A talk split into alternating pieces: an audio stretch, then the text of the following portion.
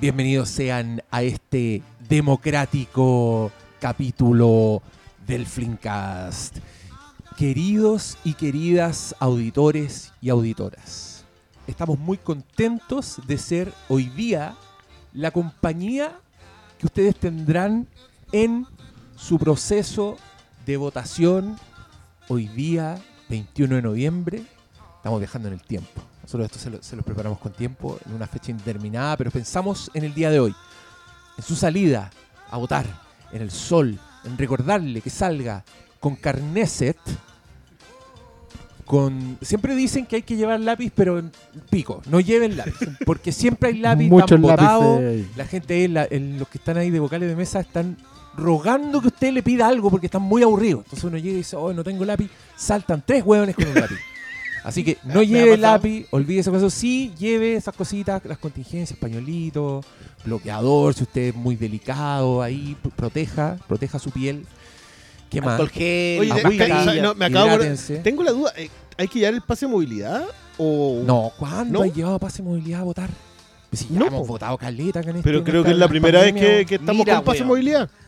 Los candidatos ni siquiera se saben sus propios Programa que programas y me esperáis que vos vayas a llevar. Mira, Pablo, tú estás en, en terreno bien frágil porque no se puede hacer propaganda el día de la, de la elección. No importa nada, que venga, que venga. que venga. Sácame un parte, sácame. Nosotros un estamos, parte, saca un parte. Pero hay estamos cachado que- liberando este capítulo Claro. el día de hoy. No nos queremos meter en problemas, pero no vaya a votar por ese viejo culiado tampoco. Si Mira, no, qué yo- manera de dar la cacha, weón. Yo, Oye, güey, yo no voy puta, a no- hacer no quiero llevarlo allá, pero... Oye, No, oye, esto, yo quiero subrayar que esto no es propaganda política, No. de ninguna manera. para- Ahora pero- no lo es. Pero, ¿y ¿se hecho- acuerdan ustedes de alguna vez A en- continuación, donde todos los demás podcasts comienzan el audio comentario Del del, debate. Deberíamos conectar al Pero- toque de gong. Yo de verdad que no tengo un recuerdo en donde se sintieran las carcajadas por algo que no fuese un chiste. Porque eso fue, o sea, todos los Sí. demás riendo. No tengo memoria en mi, mi historia republicana. Puta, esa otra palabra también. Oye, puta que me da rabia eso. Que tu se historia hayan re- Que se republicana. hayan esa. llevado la palabra republicano. Pero Igual- igual se la- igual se la llevó- nosotros como tú quieres usarla. Se la llevó No, Trump yo- en yo todo caso. ¿eh? esta- estas son declaraciones, se la estas son declaraciones que tú así en el otro podcast. En el- no, ¿No así? No, ahí me, ahí me contengo más. Acá puedo decir. O sea, aquí está desatado el weón. ¿Cómo? Concuerdo completamente con lo que acaba de, con la, con lo que acaba de decir nuestro contertulio Diego. Dio puro la cacha.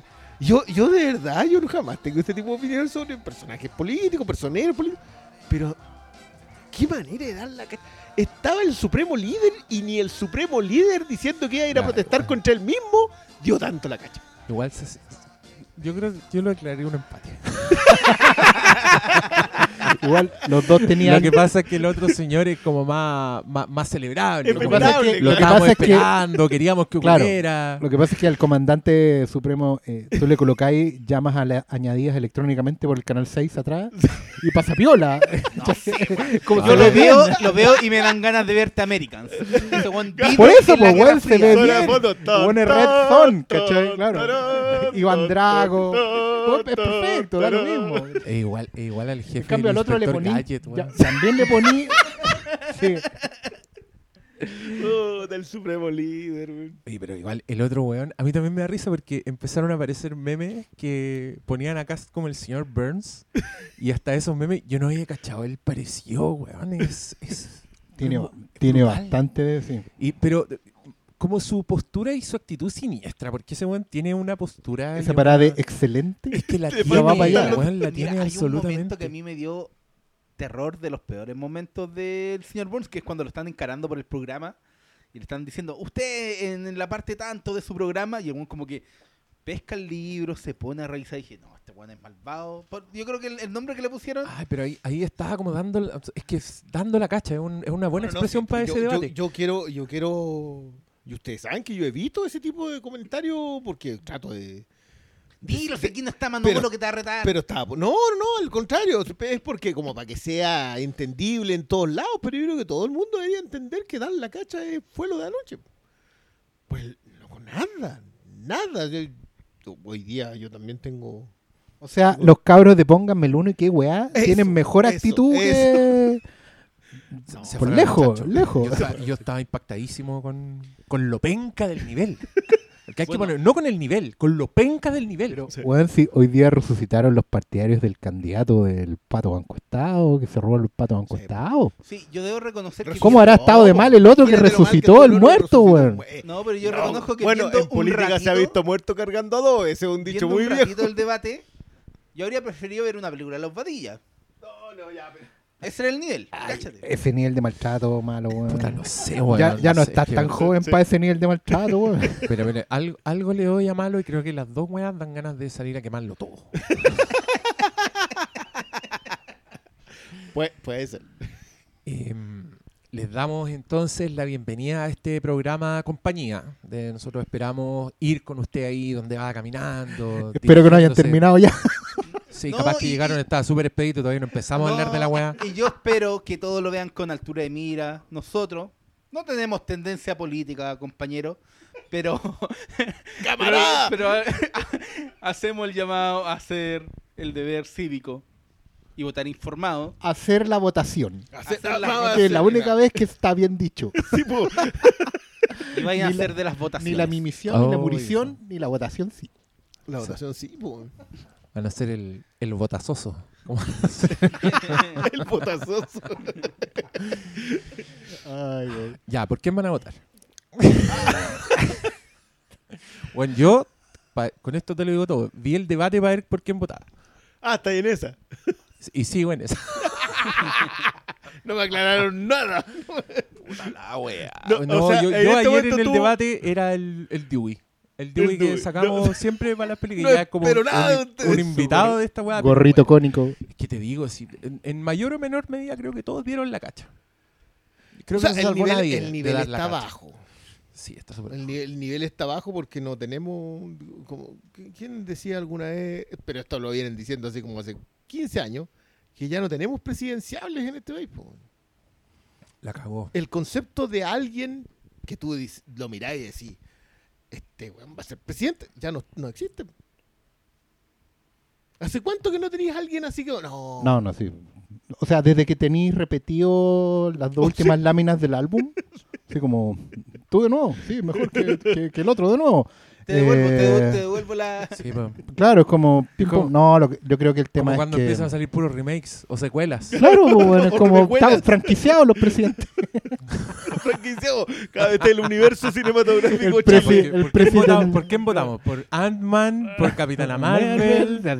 Oh, Es como el candidato del, del Endgame. ¿Por la momia de Tom Cruise? Bueno, esperamos que lleve su carneset, su, su agüita, todas sus cagadas, una mascarilla de, de- de Sí. muda por si acaso, Sí. porque puta, el otro día tuve la mala fortuna de pegar un estornudo y, y no tenía más mascarilla, así que fue una hueá espantosa, como una pesadilla, Freddy Krueger. la Ni dando la vuelta la voy a arreglar eso. No, po- ah, bueno, ahí podía ser, pues después No, es que pensaba no que andaba funciona. con una, andaba No, con te una lo digo mascarilla yo. camuflada. El, lo del estornudo con la dar vuelta a una mascarilla no funciona. No, una, una mierda. Estoy chato de esa mascarilla. Voto por el que diga que ya no hay que usar mascarilla. Ya. Puta, ese no está en Chile. Está en Estados Unidos eso, bueno. Aunque en Chile parece que está. ¿ah? Oye, pero, Por lo- algunos pero los recortes. games No me importa. Mira, lo que nosotros queremos hacer acá, aparte de hablarles de la película El misterio de Soho, que Que no- es el no título si en este podcast. Si ¿En estará cartelera? todavía en cartelera. Eh, sí, pero no importa. Nosotros avisamos antes en redes sociales. Sí, pues. Pastor Sala les dijo: vayan viernes, sábado a ver esta película, aprovechen. para que el Y así domingo el domingo tienen el podcast para escuchar que les hará compañía. Oye, yo nunca habría pensado que el Doctor Malo tenía de rington esa weá que era campanita, weón. campanita y los duendes mágicos. El genérico del teléfono porque me da flojera cambiarse. La verdad que yo La weá estoy que igual. está, está. En realidad, ¿hace cuántos años que no se puede poner un custom No, sí se ringtone? puede, pero no, ya no. sí se puede. Pero Yo tenéis tenía- que hackear Android, no sé qué, weón. No, ¿qué? tenéis No, que sí pagarlo, hay que soltar moneda. Mira, le pues, soltáis, es como- mon- no, le soltáis moneda al iTunes Otra y ponéis cualquier weá. me sentí en muy antiguo. No, me Traté de buscar la página esa que, que era como Simpsonízate. ¿Ya? Y ya no una existe. foto y te decían, ¿Sí? no, ahora todo es pagado. No, y Ah, sé weón. Lo que me da rabia es que tuve que instalar el Truecaller en, en la aplicación porque de las 10 llamadas que recibió en, no sé, en una semana, 8 eran de propaganda política. Un, Ah, un sí, día hasta me llamó Jimán. Te llamó He-Man. Te llamó He-Man. Puta la ¿Y wea. por, qué, eh, por qué está invitando a.? Hola, amigos. Hola, mi nombre es Evelyn Matei. Venga, ese es Ah. Jimán. Pensé que- mira, Juan, yo pensé que habían contactado al actor que hacía el doblaje de He-Man para que hiciera un jingle para algún candidato. Mira, si, si vemos a Bruce Willis promocionando la seguridad, todo es posible. Por eso, bueno, ¿por qué no hacen campañas como la gente? Yo creo que en Más este encima, mira, yo, can- yo espérate. tengo que decir al respecto de que es muy probable que hoy día Bruce Willis sí vendría a hacer ese comercial. O sea, por La que, de ser más barato el Bruce Willis. mercenario, weón. Hicieron, no recuerdo si fue en Corea, hicieron un- en Japón, hicieron un, un comercial en donde ni siquiera estuvo porque hicieron un Ah, sí, reemplazo digital. Estaba escaneado. El buen autorizó que lo escanearan digitalmente para salir en un comercial en Japón. Y hicieron Pero, un- ¿y, los de la, ¿y los de la Asociación Chilena de Seguridad se la sacaron barata? ¿Por qué no lo autorizó él? ¿Cierto? Vamos a acusar. Le voy a escribir a Bruce Willis, porque Bruce Willis Bueno, es como el igual. pico. Ese weón, si creen que el Mel Gibson dio jugo, espérense que vean a Bruce Willis. Y nosotros, no, a todo esto, nosotros ya, ya hicimos la review de ese comercial en este programa, ¿verdad?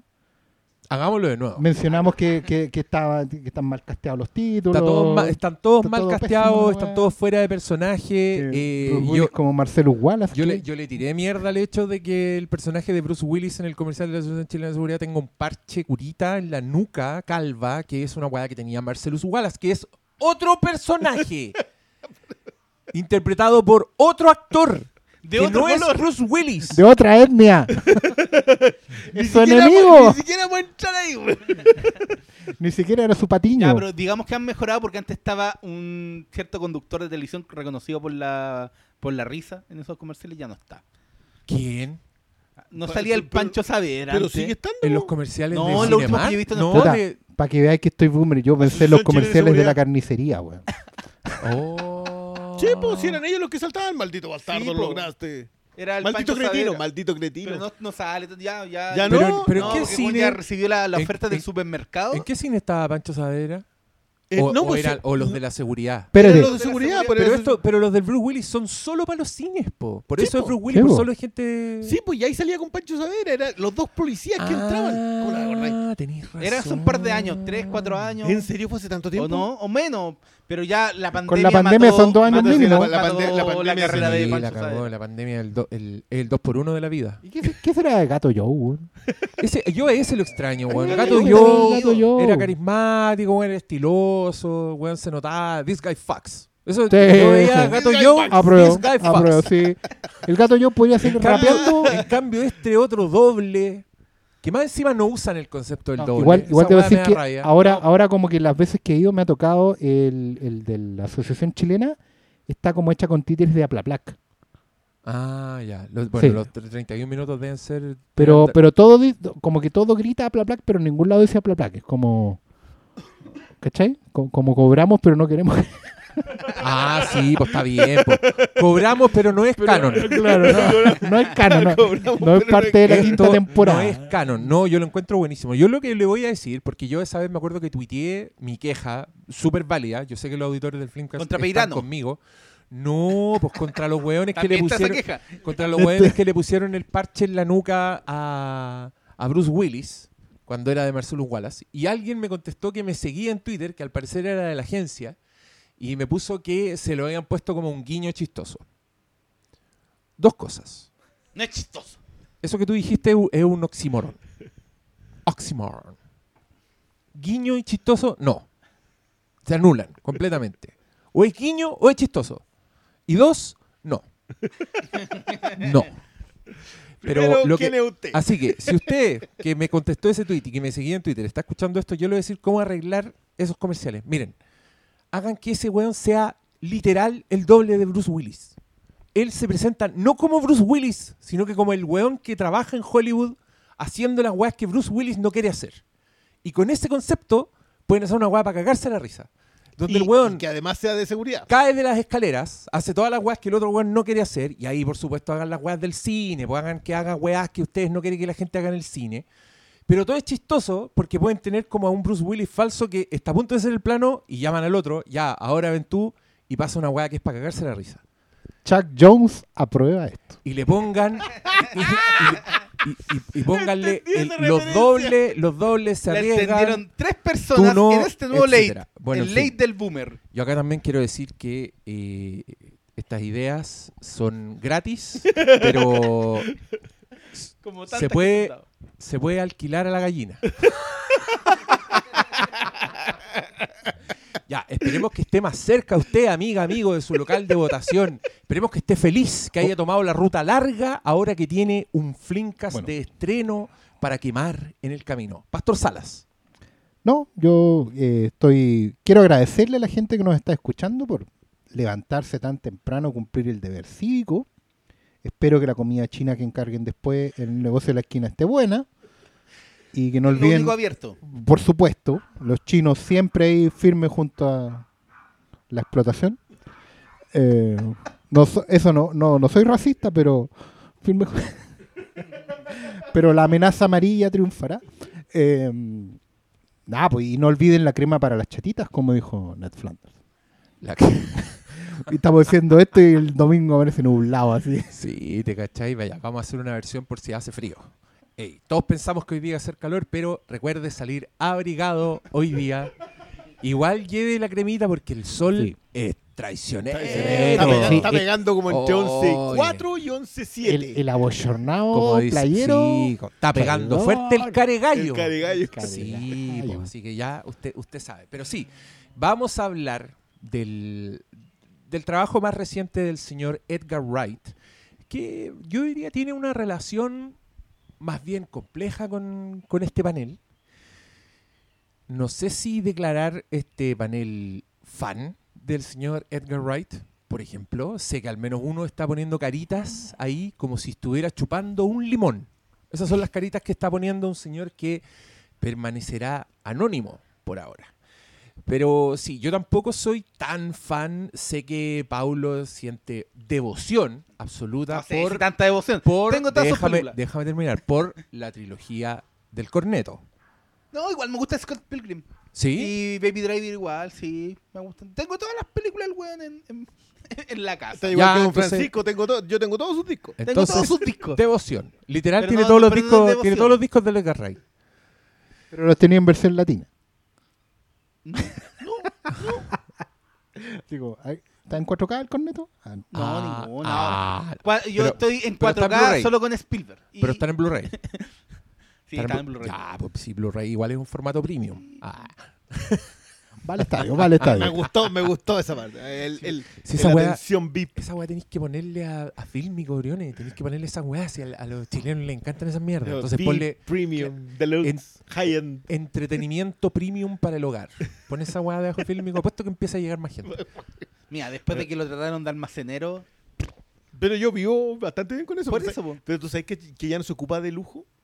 No, porque de lujo definición, es no, prostitución, no, po, no. weón. Ahora es High-End. No, y- no, ¿Y dónde fue que cambiaron el concepto de que ya no existe cancha VIP?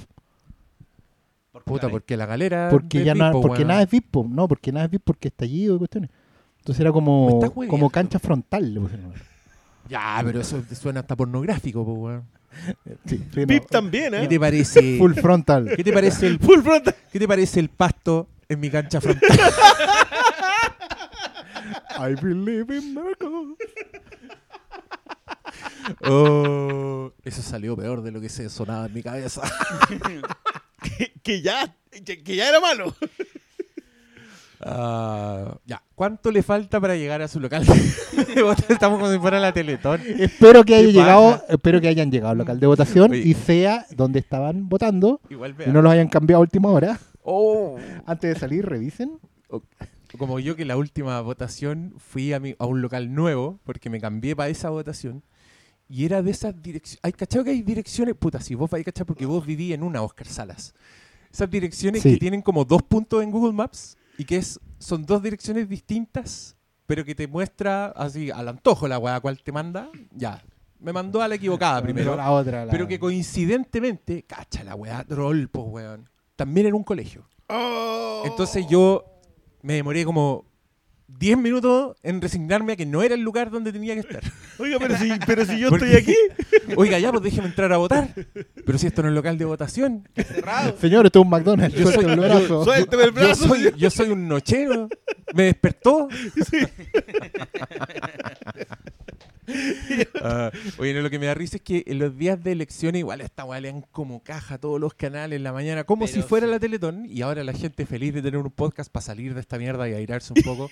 Y nosotros, ¿cuánto falta? ¡Lleve su No, y, y carnet! no, y vamos a hacer, para hacerla completa hay que seguir el canon de las transmisiones políticas, entonces vamos a salir, vamos a buscar a un, a un, a un weón que fue a votar de viejo pascuero, Otro que fue de, de dinosaurio. la vamos a estar de pauta. dinosaurio, después El que fue con una polera de superhéroe. El que fue con polera de superhéroe. Y después nos vamos a Ya, sentar en ¿Cuánto- una mesa. ¿Cuántos Joker de Joaquín Phoenix va a haber en esta? No, ¿cuántos juegos del calamar fueron a votar Sí, hoy? ahora juego del calamar. Juego del calamar. ¿Tú crees que, que, que yo, yo soy un fiel creyente que estas cuestiones tienen como un, un, un arco de popularidad? Y cuando el arco de popularidad ya llega a Pomaire, ya dio, dio toda la vuelta al mundo. Tú- lo dices por estás los diciendo por por los los chanchitos. chanchitos del calamar. Lo, ¿Qué te otro? lo encontré así, pero ahí tenéis gente pendiente de la, de la, de la contingencia. po. Gente conectada con los trending topics. Internet democratizó todo. Gente con el, gente con el dedo en el pulso. Me encanta que escuchen a los hijos en la casa, digan. Sí, Oiga, sí, ¿Cuál es la oiga, tiene que pintarlo de chanchito. Mire, mire, y la foto, ya, listo. Igual es, es variada la gama de weas que pasa. Porque ponte tú, con cabros chicos, yo vi antes, por, decir- por darte un ejemplo, que esto es de mi época donde yo no tenía cabros chicos, pero puta, Peppa Pig a mí me llegó antes por Pomaire que por, que por Peppa Pig. Vi reproducciones Ah. Como en ese cacho. mundo Sí. antes de cachar que, era un, que eran unos monos, era un programa de televisión. Y esa wea Un Pasó premiado por- programa por de mi televisión de la radar. BBC. por mi radar pasó así, pero hasta que, puta, ¿cuánto? ¿10 años después Claro. me tocó? Y aquí estoy, po, pues, que te tocó ahí ver la humillación de Papa Pig. me tocó verlo. sí, Yo estoy muy preocupado, Oriones, yo te lo he dicho. Yo creo que vamos a tener que hacer un capítulo sobre eso. Pero la repre- representación Ah, sí. de los padres Estamos en, cagados. en todo, en todos los productos audiovisuales pop que consumen nuestros hijos es una vergüenza. Y yo no ¿Hay- sé hay- si hay eso que se va a tener algún tipo de repercusión en alguna cosa. Yo ya sé, por ejemplo, que mi hija no me toma en serio.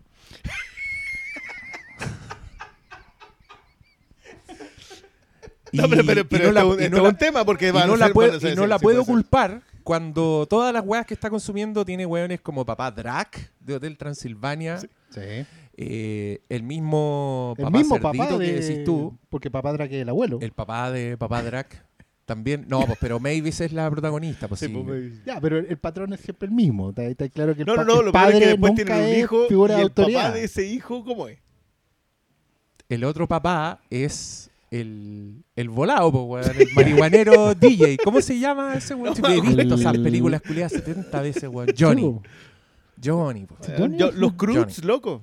Otro más. Bueno, partiendo por el santo patrón de esta weá que debe ser Homero Simpson, po, weón. Que- pero que de ahí en, adelante todos los papás se transformaron en Homero Simpson en, En un nivel en- u otro. En, lo- en- en un nivel u otro. Y, Igual, y- igual es buena conversa porque incluso Homero, Homero no, no viene de generación espontánea. no, po. Yo creo que hay una tendencia ahí que tiene que ver con la Segunda Guerra Mundial, pero da para un programa largo. Sí, no, es que por eso le digo, es, es un, No, es un no, programa no, en sí yo- mismo, yo- pero yo lo quiero dejar anunciado, si a usted le interesa. Esto podría ser un spin-off. Me encanta que O todo sea, debería ser debería, debería ser un ciclo.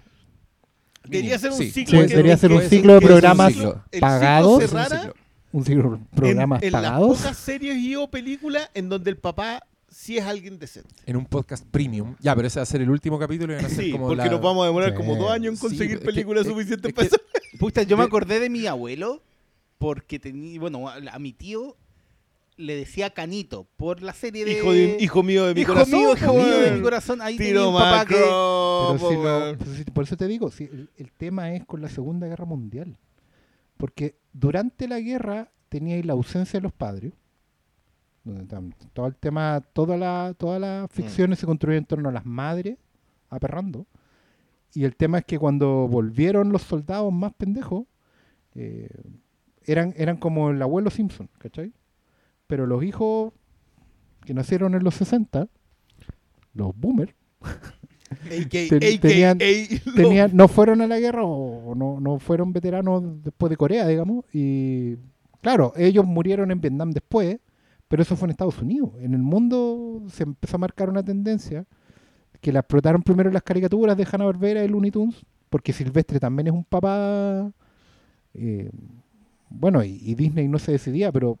weón- Porque no tenían hijos. Claro, no tenían hijos porque el güey no quería asumir que los padres eran una figura risible, como era el Pato Donald como padre, ¿cachai? O como... eh, bueno, Goofy se por- demoraron y- y 50 por eso años. eran tíos.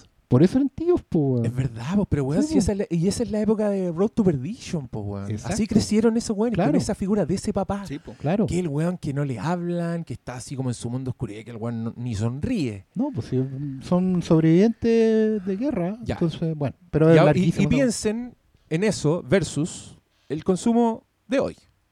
Donde tenemos, por ejemplo, a Gru, que el señor de la mi villano favorito, que es el padre de, de esa saga, al tener esta hija Ah, adoptiva. sí, sí. eh, piensa en una película que, mira, si existiera así como una asociación de derechos del hombre, risas, insertemos risas. Si esa wea- Si esa weá existiera, ya habrían puesto un reclamo, por ejemplo, contra la película Sing. ¿Ustedes vieron esa weá? Sí, señor. Sing. Ya, Me encanta. es una película donde no hay ni un solo hombre, No. slash marido, slash pareja, que valga un poquito más que Callampa. Ni uno. Ni uno. Y, y es ridículo. Y son personajes así súper.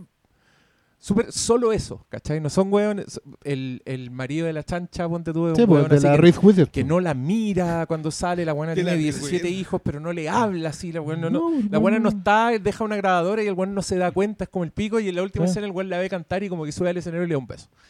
Eh, el otro, el puerco spin, que es como el pico, también súper Sí. egoísta, no deja que la buena tenga su carrera.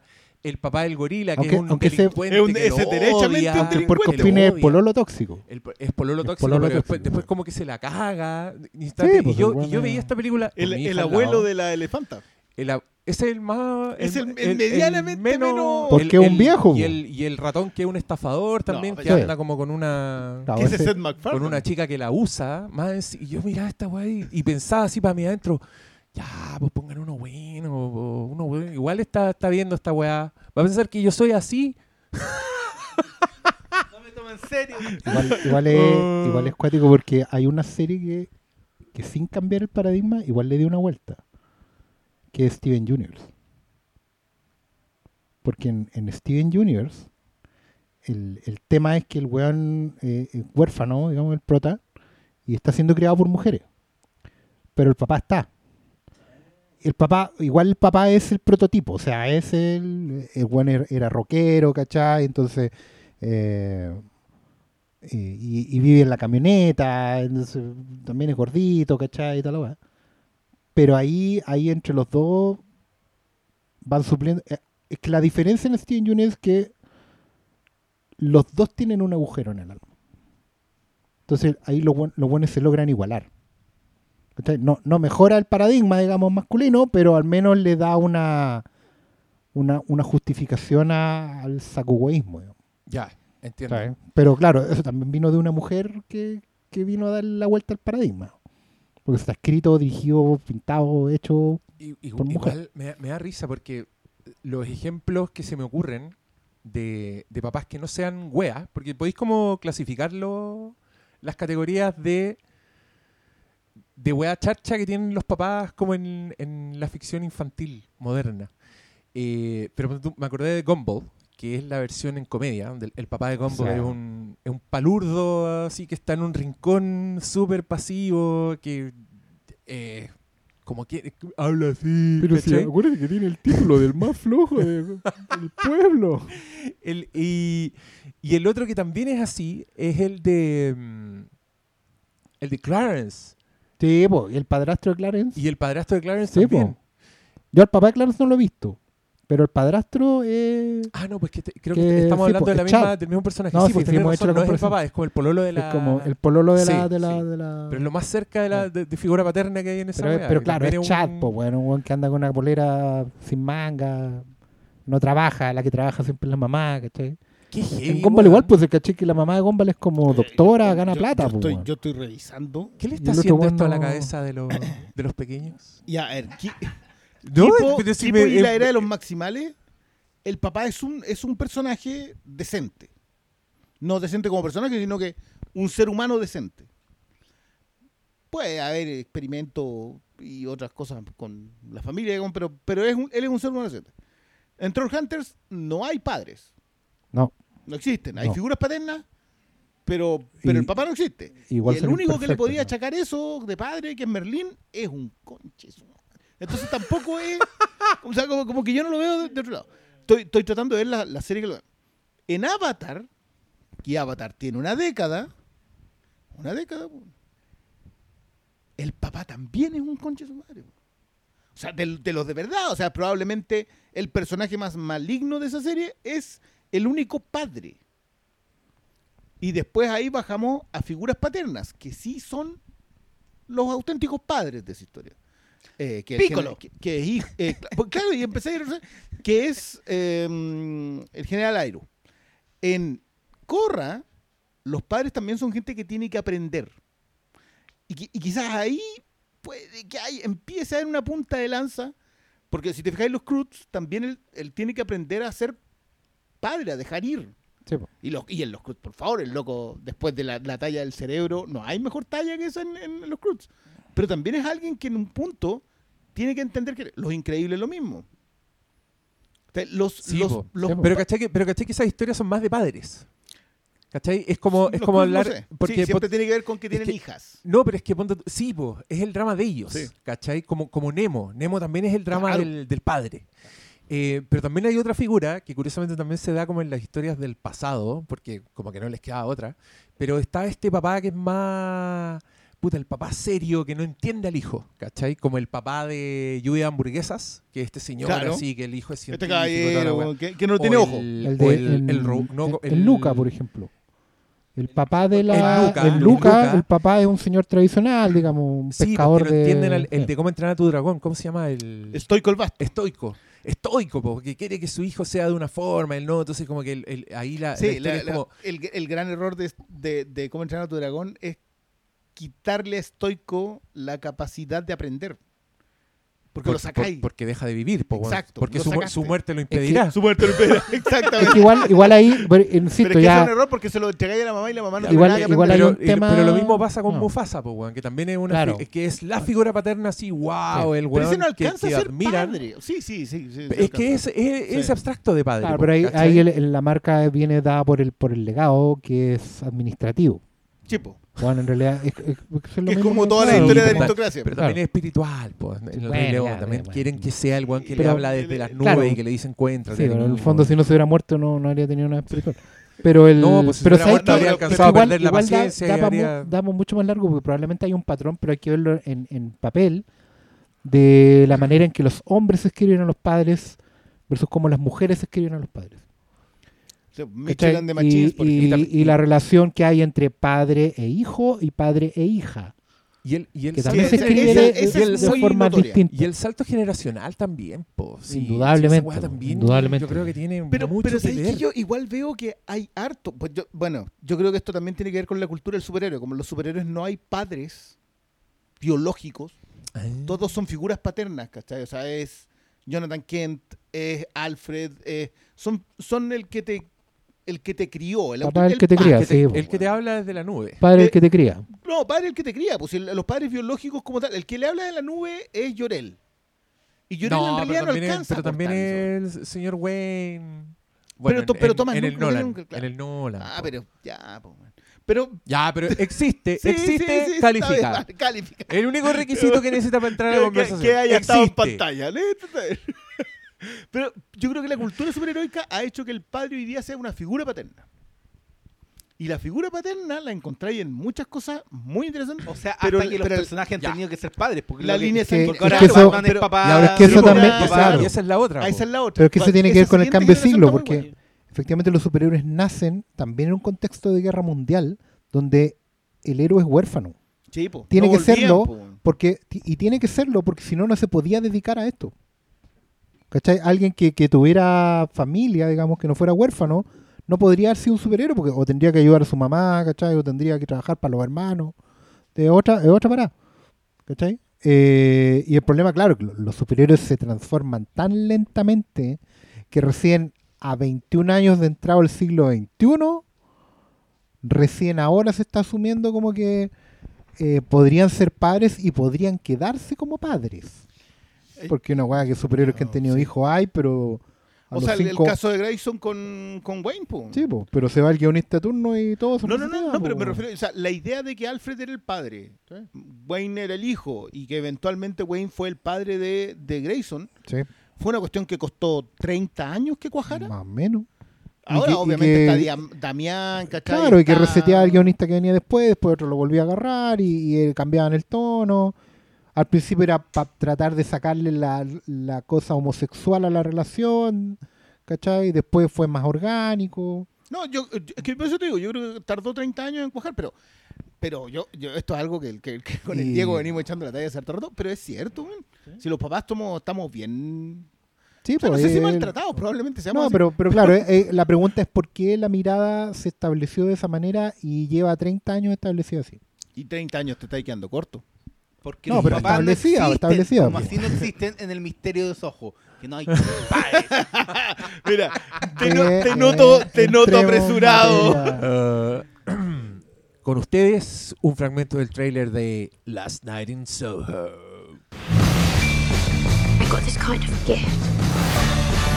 I can see people, places, things others can't. This is the closest most people ever get to their dreams. Misterio en Soho.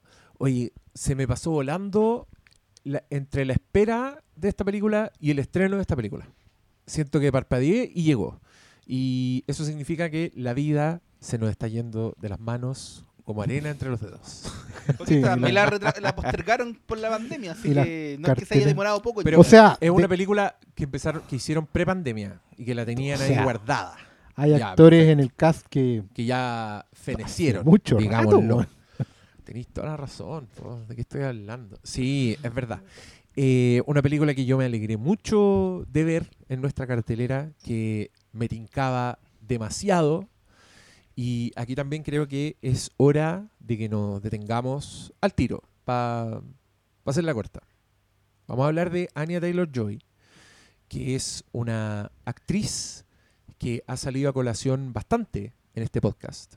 Hace bastante Empanada. tiempo ya, donde nosotros, en los tiempos bastante distantes a la empanada, te diría yo, doctor Malo, ya le tirábamos flores, Es de larga data. Habíamos las dicho- aquí. que era grosa, le habíamos puesto las fichas, pero con lo que yo no contaba era con que el mundo se diera cuenta de que Anya Taylor Joy existía y la elevaran a una categoría así de musa de la belleza inconmensurable y de repente la señorita empezó a aparecer en todas las premiaciones así como una estatua perfecta de vestido, cabellos dorados, así como un ser que fue creado para estar en una pantalla gigante evocando weá.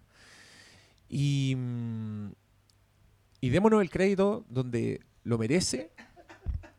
Este podcast descubrió a Anya Taylor Joy y nos alegramos de que se hayan unido a nuestra fiesta. Nos tomaron por sorpresa, pero bienvenidos sean todos a al fandom. No, fandom es muy ordinario, la ahí. Al Army. Al, no, al, al- no, ya, ya, pero weón, esto va de más en peor. No, al, al horno de las empanadas. al al- Club al- de Caballeros de Apreciación. al cir- al círculo Al de círculo, apreciación de Anya Taylor Joy, fundado por nosotros el año 2015, con después de que vimos La Bruja. The Witch. Y cada vez que veíamos otra weá, ¡Ay, seguíamos diciendo, El 2015. señores, miren, miren qué bien estuvo nuestra queridísima Anya Taylor. Y de repente todo el mundo dijo, mmm, Anya Taylor. Y enos aquí, Una luz, una luz porque hay, hay películas que no dan un peso por ella, pero nos motivaron a verla, no sé usted, como Nuevos Mutantes. No, yo todavía no Ah, tú, no, pero eso es más, eso es como... Ya, como- no, sí, Oye, te, te concedo ese punto, porque yo vi, ensuciar la conversación yo vi tiro, una película, una película que se llama Thoroughbreds, pura sangre, porque salía ella y salía otra chiquilla, a la cual yo igual le pongo ficha, La Ready Player One. la Ready Player One, como la conocen. Esa película es más buena que la chucha. Este- guarda con Tiene la pura sangre. sí, A mí me gustó. Mm. A mí me gustó. Es película de dos personajes, es película para estar mirando sutilezas, pero esta niña, Anya Taylor, eh, impactante. Y la, y la otra chiquilla también. Te encuentro la razón. También sale en Sound of Metal. La, la Sí, pues, Ready ella, ella está en Son of Metal.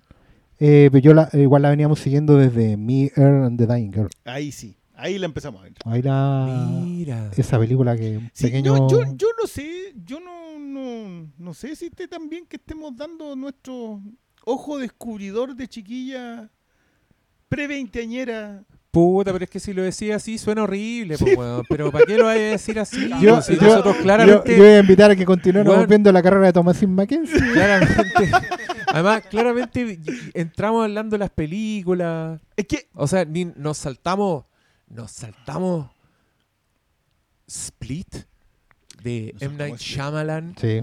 que es una No, weá no, que pero- yo pero- creo que Anya Taylor-Joy es una de las Final Girls más pulentas que han salido pero, en película el, alguna el- el ojazo de chamalana, sí, pero. bueno, no la pero es que ese pasar weón ese weón tiro eh, loco ese weón cacha ese weón casteó a Halle. Joel Osment Sí, po. Sí, po.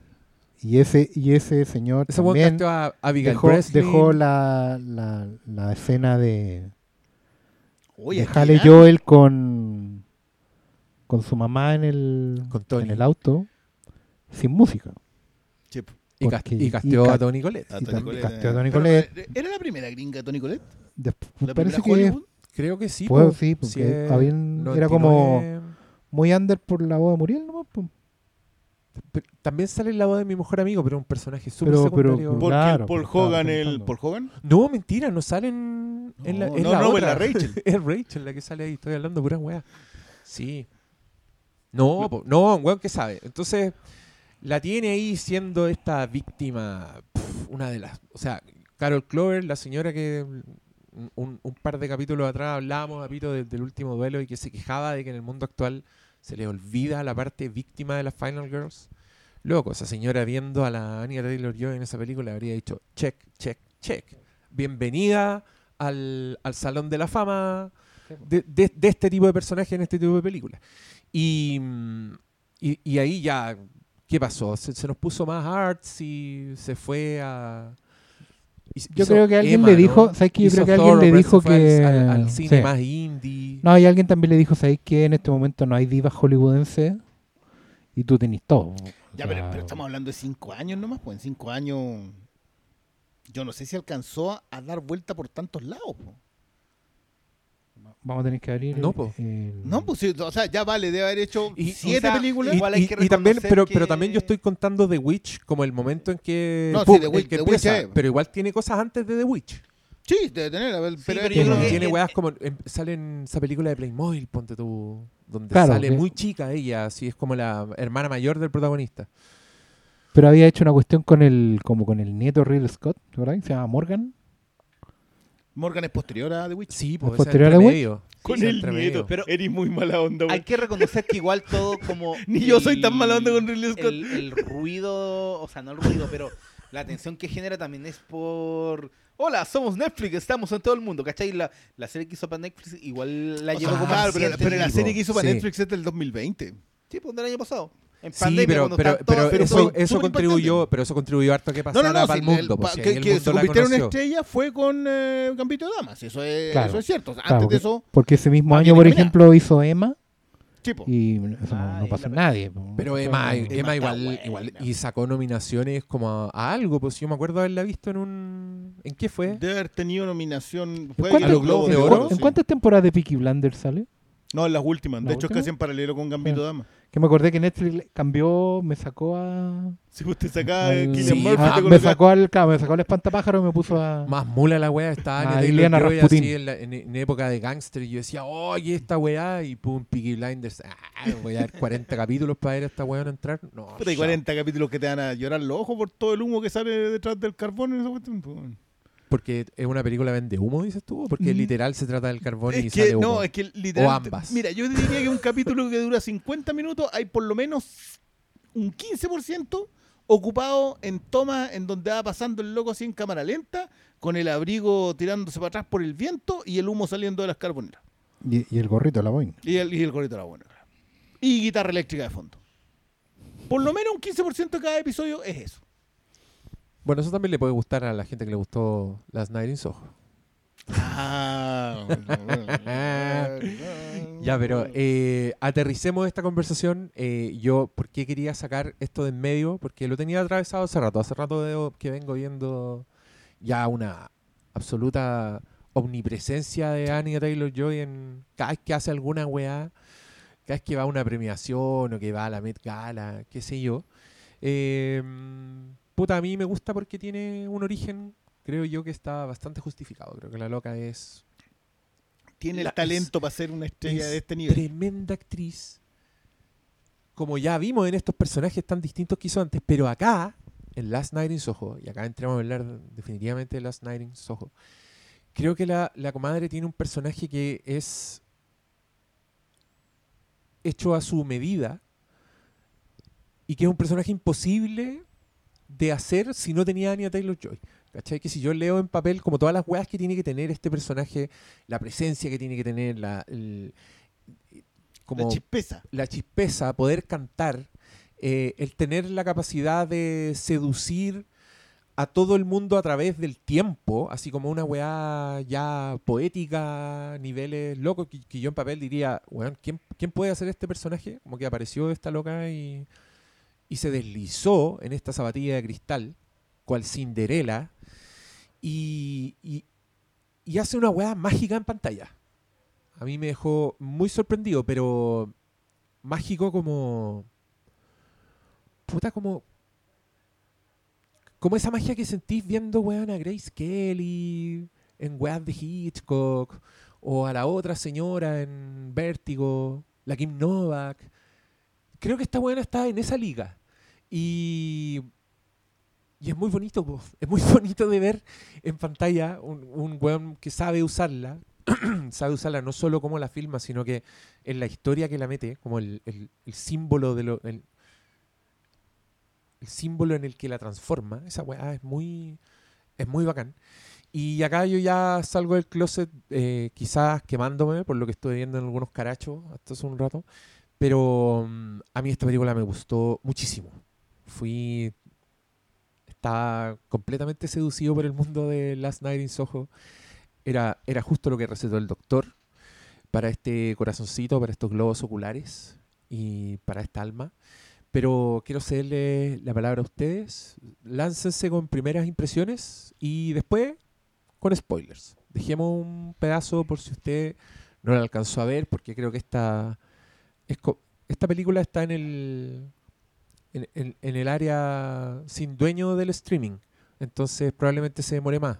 No es como las weas Marvel que sabéis que van a llegar en Disney Plus en un rato o las Esta weas debería llegar a Warner de. HBO Max. El próximo año. Claro. O Amazon también. No, pero siendo Universal lo más probable es que llegue a Netflix. Pero un detalle. Pero para que sepa, pues, para que sepa que si, si la sacaron de cartelera, capaz se va a tener que aguantar un rato antes de que aparezca. Enero. Pero por eso dejemos el, el espacio para spoiler. Ya, Paulo, primeras impresiones de Last Night in Soho, el misterio de Soho de Edgar Wright. Buena, buena, buena. sé que yo, yo eh, le tengo aprecio al cine Edgar Wright. A mí me gustan mucho sus películas. Hay algunas que me gustan menos, pero a mí, desde que vi Shaun of the Dead a toda la trilogía Cornetto, eh, me gustó mucho Baby Driver. Entonces, yo ya estaba arriba micro cuando la anunciaron. Yo compré el boleto antes. Antes de. Ya tenía el asiento reservado, ¿cachai? Entonces, cuando me topé con, por un lado, una, una película que te que les, le saca partido al pulso cinematográfico de Edward Wright, yo estaba delistado frente a la pantalla al ver esta película, porque por un lado te enfrentáis a, a una producción de alto nivel, eh, empieza a ser una película más de corte independiente, la película está eh, con locaciones, set, te encontré una película que, que realmente eh, como se ha repetido aquí, hay que ver en pantalla grande, pero también la, el trabajo cinematográfico, la puesta en escena, la edición, eh, todos los elementos que han caracterizado a Edward Wright durante todos estos tiempos, todos estos años, creo que aquí están en bandeja, así como le sacan el partido. Él sacó el partido a esta historia para exponerse como onda, esto es lo que soy. No sé si es la película más Edward Wright de la historia, como que la que... ¿Para qué no- queréis más de esa? no, pues ya existen, ¿cachai? Pero sí creo que saca sus mejores fortalezas en esta película. Eh, y por otro lado, el mundo de, de esta película, la historia, el, eh, también la encontré chora. No es solo, oh, me- esto me cautivó visualmente, también yo estaba completamente enganchado con el, con el misterio de Soho, pero también con, con los personajes, con el mundo que nos quisieron retratar. Yo lo pasé muy bien y creo que ha sido una de las mejores experiencias que he tenido este año en el cine. Entonces, mucho para para replicar en contra de Edward Wright yo nunca he tenido. y esta no será tampoco esta, esa ocasión, ¿cachai? Entonces, yo disfruté mucho de esta película. Creo que es lamentable si no la alcancen a ver en el cine, no sé hasta cuándo estará. Espero que por lo menos esté un- la semana después de elecciones, porque como este lo van a escuchar en elecciones, alcancen a ir a verla, lo escuchen, se entusiasmen. Porque creo que este es el tipo de películas que a ver al cine porque realmente son puro cine. po. Y, eh, creo que, que es una ocasión para, para ver una no solo una buena película de, de este director que tiene igual tiene hinchada y todo, están todos pendientes porque es muy pop su cine. Pero creo que esta es una, eh, eh, es una película donde creo que puede haber más, más consenso sobre el talento del, que ha tenido. Que de repente como que le pegan mucho por porque como que se repite a sí mismo, pero creo que aquí de mi parte no hay ninguna queja. Puedo entender que hayan discusiones sobre el final, pero yo no tuve problemas con, con la narrativa de esta historia. Ni una queja. Fuertes declaraciones. Yo tengo quejas. Pero... O sea, tengo quejas, pero no tengo algo que me moleste, ¿cachai? Sí, me pasa lo mismo. Ni, una, es- ni un deal breaker. Sí, no tengo nada que como que alegar así como, "Oh, esta weá la cago aquí. Como, sí me pasó hoy día con otra película. No, Pero- yo estoy- es que cuando empezaron a pasar weá, cuando la empezaron a cagar en pantalla, yo ya está, Estaba ahí arriba de la está micro. estanque lleno. Estamos pa- pagué la entrada hace, hace rato. No hay balazo al estanque. Me pasó lo mismo con Old, por cierto. Ah. También protagonizada que- por Thomas, Thomasin McKenzie. Y, y creo que también es que el final, el que hace debatir y el que en Old también creo que yo estaba tan tan satisfecho con lo que estaba viendo que ya igual se lo perdoné. Dijiste ya. y creo que me pasó con esta. Mira, mira, interesante. Eh, Oscar Salas. Yo soy. Ya sé. ¿Sí? No, a ver, Presente. yo, yo no. Yo no soy fan de Edgar Wright. Em, soy de los que no, no, no tiene alguna razón para volver a ver Scott Pilgrim, por ejemplo. Em, pero ya en Baby Driver, eh, yo sentí que estaba viendo a un tipo que tenía un talento que iba más allá de la. Siento que en, Baby Driver ya había una, una insinuación de alguien que, que, eh, no solo era muy cinéfilo, sino que también tenía un- un ojo y un talento para hacer algo con esa referencia. Igual Baby Driver tiene, tiene algunas cosas simplificadas, por así decirlo. A mí el final no me gusta. eh, creo, creo que se arranca un poco para la... ¿Cómo podríamos decirlo? Para la gris brillantina. eh, en cierta inverosimilitud, pero, pero el oficio de por lo menos las dos primeras partes... Entonces cuando, cuando anunció la nueva película... Yo, yo te interrumpo Mm, solo sí. para decir que yo cada, cada vez que comento de Baby Driver le agrego 5 minutos más. Antes eran, no, los últimos 15 minutos no me funcionan. Sí, ya- Después eran los ya últimos voy- 20 ya voy minutos. Voy, la en- mitad. voy entre 35 y 40. Claro. Y vaya, vaya a llegar a. Es bueno el chiste de Michael Myers. Pero, pero había, cuando vino el anuncio, a mí lo que más me, me llamó la atención era que me, me da la impresión de que Last Night in Soho igual rompía cierta inercia previa. algo que, que se insinuaba en Baby Driver en el sentido de que parecía estar más apegado a un material original que a una remake o referencia de, otro, de otra cosa ya hecha. Em, como que de a poco Wright iba avanzando hacia, hacia buscar un, un, fondo más que una forma. Empezar a hacer algo con todo lo que tenía en su cabeza, con todo lo que... Y le puse ficha a esta película a, título personal, digamos, la, la convertí en mi más esperada del año, sabiendo lo que viene en, el mes que queda, digamos. Pero porque sentí que, que después de tres años de mucha franquicia y cosas así, era muy agradable volver a ver algo que fuera completamente de la pluma de alguien, completamente del, del, del- ojo director de alguien, ¿cachai? Eh, y que se atreviera a mezclar géneros, a hacer una propuesta eh, distinta, pero no por eso menos pop. Y salí muy satisfecho de la película. eh, eh, por eso lo mismo dije que es la primera cosa que le veo a Edgar Wright que no, no le encuentro reproche alguno. Encuentro que incluso las cosas que pudieran parecer eh, debatibles, como dijo el Paulo, están ahí por una razón, porque responden a una estructura y una fórmula que es parte de la convención de esas películas. Me sorprendió mucho ver esa convención de películas en, en esta. Y la manera en que lo reinventa sin romper las reglas me pareció maravillosa. Y de una forma u otra también siento que me marca un, un puede eventualmente, eso lo dirá el tiempo, marcar un punto de inflexión en cuanto a- al, al tipo de mm, adaptaciones de fantasía que podemos ver en el futuro de género. Eh, por eso yo lo relaciono más que con el diálogo, con la Hammer. Pero, pero lo del diálogo viene justamente de seguir el patrón de la Hammer. Así que estoy muy, muy, muy satisfecho y muy feliz de poder estar hablando de esta película hoy. Ya, maravilloso. Es una. mm, Hiciste un resumen muy bueno. Muy de acuerdo. En muchos puntos. Pero solo quería agregar antes de que antes de que el Brione tire la pelota. Yo sé que, aparte, bastante interesante. Yo soy el chino de los cohetes de Boogie Nights en Sí, ese caso. quiero decir. Ahora tengo una imagen tuya en Zunga con una camisa de seda. No, y ahora quieres deci- descifrar quién es tu Alfred Molina. Bueno, Oh. siempre Eso es, lo que, eso es lo más interesante de esa conversación. ¿Guachupé? Puede ser, puede ser, sí. es una opción. sí, Oh, yo diría Dios que sí. Ya, no sé, espérate, dame unos minutos para sacarme esta imagen mental. No la quiero. Porque es el No que la necesito. ¡No lo queremos! No, es que con Edgar Wright a mí me pasa que lo encuentro demasiado pintamono. Entonces, en algún minuto me, me, me caga la onda. Pese a que puedo disfrutar sus pintas de mono, pero como lo que son, pues, como pintas de mono. Entonces, Shaun of the Dead, eh, que, que quizá es mi favorita, no lo sé.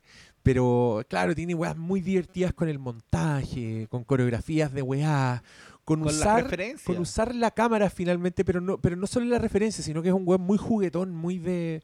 Weón que le debe gustar mucho dónde está el piloto, entonces hace constantes juegos entre la cámara, el montaje, la weá, pero en un punto en que creo que esa weá se come a la película y se come sus personajes, ¿cachai? Eh, y creo que el weón hizo como una curva ascendente de esa weá, pero lo que nunca deja de, de- de- de ser divertido es que puta, la weá le queda divertida, pues le queda una weá que es entretenida de ver, que, que consumís cagado la risa, la, la The World's End, weón.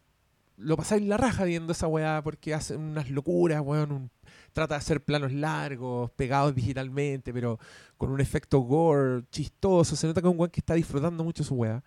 Eh, su trailer de, de Grindhouse es, para cagarse la risa, es genial la weá, que también tiene pinta de película de Hammer esa weá, que se llama Don't. Y, y todo el trailer es solo una voz repitiendo Don't. todo el rato hasta que ya estáis chato de la weá. Eh, pero que curiosamente este weón creo que llegó a su peak en Scott Pilgrim, porque ahí ya se fue a la mierda. Es como la weá, probablemente la más Edgar Wright de todas. Todos los putos planos tienen un chiste, una gráfica, una weá, una interrupción. Em, película que yo disfruté mucho con mi hija. eh, porque la vi a través de sus ojos de mundo simple y en esa weá lo pasé de la raja. Así como que pude disfrutar las peleas solas, ponte tú. Esa weá no me pasó antes con, con esa película. Pero que creo que con Baby Driver el one se soltó de esa weá. Y que pese a que tiene muchas weas muy pintamonos, creo que ahí la historia de los personajes pesa más que esa weá, como que te podéis perder más en ese lado. Y yo dije, ya, buen camino. Y creo que esta weá es su obra maestra, Last Night in Soho. En ese sentido, en ese punto de vista, pensando en lo pintamono que es el weón, mezclado con el material de la historia que te está contando, mezclado con las referencias y con el, y con el pastiche final, el, el guiso, el, el mix final, creo que este es el más fino de todos. Y, y con esa weá yo salí muy contento. Eh, pese a los peros y toda la weá. Creo que mm, es- esta es una película que quiero ver de nuevo, por ejemplo. Y no sé si eso me pasó antes con el con, el Edgar Wright. Yo sé que a muchos auditores deben estar así diciendo. Oh, yo, "Ah, yo solo me he repetido blasfemia". Scott Pilgrim. Pero, pero sí, no, yo también me he repetido Shaun of the Dead, pero ponte tú Hot Mm. Fuzz una vez me dio curiosidad y dije, ah, la voy a ver de nuevo, pero nunca con, con entusiasmo, nunca con ganas así de descubrir weas nuevas, ¿cachai? Pero esta wea, creo que su pintamonismo está tan puta, entre justificado por la historia, por lo que está haciendo, reforzando sus propios personajes con su pintamonismo, ¿cachai? Eh, que encontré que era el matrimonio perfecto de entre su- sus ganas de ser weá y la weá que quiso hacer. Y, y este sumado al minuto. talento, sí, la- la- el, el pulso visual que tiene esta película, yo había momentos y decía, ya te pasaste, está- estáis tirando los fuegos artificiales y lo estáis tirando de forma correcta, no solo no, no cuando de repente te hace una weá espectacular solo por hacerla, O sea, no, aquí no, va todo está, relacionado. está- está haciendo el año nuevo en el mar, no la weá de la Torrentel. O, no, o, no, o no estáis tirando porque llegó la Ah. merca tampoco. Pero, pero ya, dichas todas, tiradas todas las flores. Cristian Brures. Yo, yo no tengo queja alguna de esta película. No tengo reproche alguna de esta película. Concuerdo completamente con ustedes que el talento de Wright es enorme. También concuerdo contigo con que el cabro es pintamono. No tengo ni un pero. Pero Excepto. Mira, yo creo que la, la- a propósito de Baby Driver, y lo hablamos en el episodio de Baby Driver, que creo que Nolan le saca la foto a Edgar Wright de una forma demasiado precisa. Dice, lo que tú hiciste fue tomar el género norteamericano del body cop y lo hiciste una película inglesa. Tomaste el género de zombie y lo hiciste una película inglesa. Tomaste el género de fin del mundo y lo hiciste una película inglesa. Es Baby Driver el heist movie a la inglesa. Y ahí se ensarzan en una muy buena conversación eh, a propósito de que, de que Edgar Wright probablemente nunca había recibido una, un análisis de alguien igual de Mateo que él sobre su propia obra. Yo no diferencio mucho a Nolan de Wright en el sentido único de que son tipos considerablemente talentosos, con enfoques precisos en su cinefilia. A diferencia de, eh, no sé, James Mangold o Paul Thomas Anderson, que son tipos referenciales, que Matt Reeves, que son, persona- que son directores referenciales. La película que inspiró esto, por cierto, quiero promocionar también el Patreon de- del, del Diego a propósito del Paul Thomas Anderson, porque, loco, ese line-up, que lo la palusa ni ni una wea. Ese es line-up. Yo, tengo que aplaudirlo, sobre todo por el tres películas que no vaya a conseguir en ningún lado, pero en general todo. Cerrando esa parte, Mangold, Paul Thomas Anderson, Matt Reeves son gente que dice, ya perfecto, yo tomo esta película y esta película va a ser referente de lo que tengo. Wright, no- Nolan, por ejemplo, también lo hace en el entorno. Nolan le gustan las 007 y por lo tanto lo aplica a Batman, lo aplica a Tenet, lo aplica a Inception, etc. Wright escoge un género y se alimenta de ese género para armar una, una película que cabe como revisión, entre comillas, No, como revisión en un nivel, como homenaje en otro y como puro Edgar Wright en otro. De, nuevo, nada de estas, ninguna de estas cosas que estoy diciendo está mal. Todo, to- todo es una flor en un punto. Eh, pero yo creo que Edgar Wright es como James Gunn. Es igual de pintamono, pero es británico. Entonces es elegante. Baby Driver tiene las 800 canciones que tiene, igual que The Suicide Squad tiene 800 canciones y Guardián de la Galaxia tiene 800 canciones, porque son tipos que deciden tomar la sensación que a ellos le produce la canción y tratar de traspasártela. Las Nine Soho parte de esa misma base, o sea, el tipo hace dos mezclas. Em, London is a lot, que lo repite 14 veces en la película. Y, y en esto yo concuerdo completamente con lo que dice Oscar. Esta es una película que le debe mucho al terror más clásico, ya Exploitation. No es el terror clásico de, de- de gente, no sé, de James Whale. Es el terror de ya de la Hammer. Por eso entiendo que mucha gente vea el Yalo acá, porque el Yalo ya era la decadencia de la Hammer, que ya era la decadencia de otro, de otro cine, ¿cachai? Exactamente. Era el spaghetti western. de- Exacto, el hielo del spaghetti western del western que ya había sido una industria que, que había rebotado y estaba en otro lado. Nada de lo que he dicho eh, va en detrimento de esta película. Yo creo que esta película Excepto, logra... dijiste un excepto.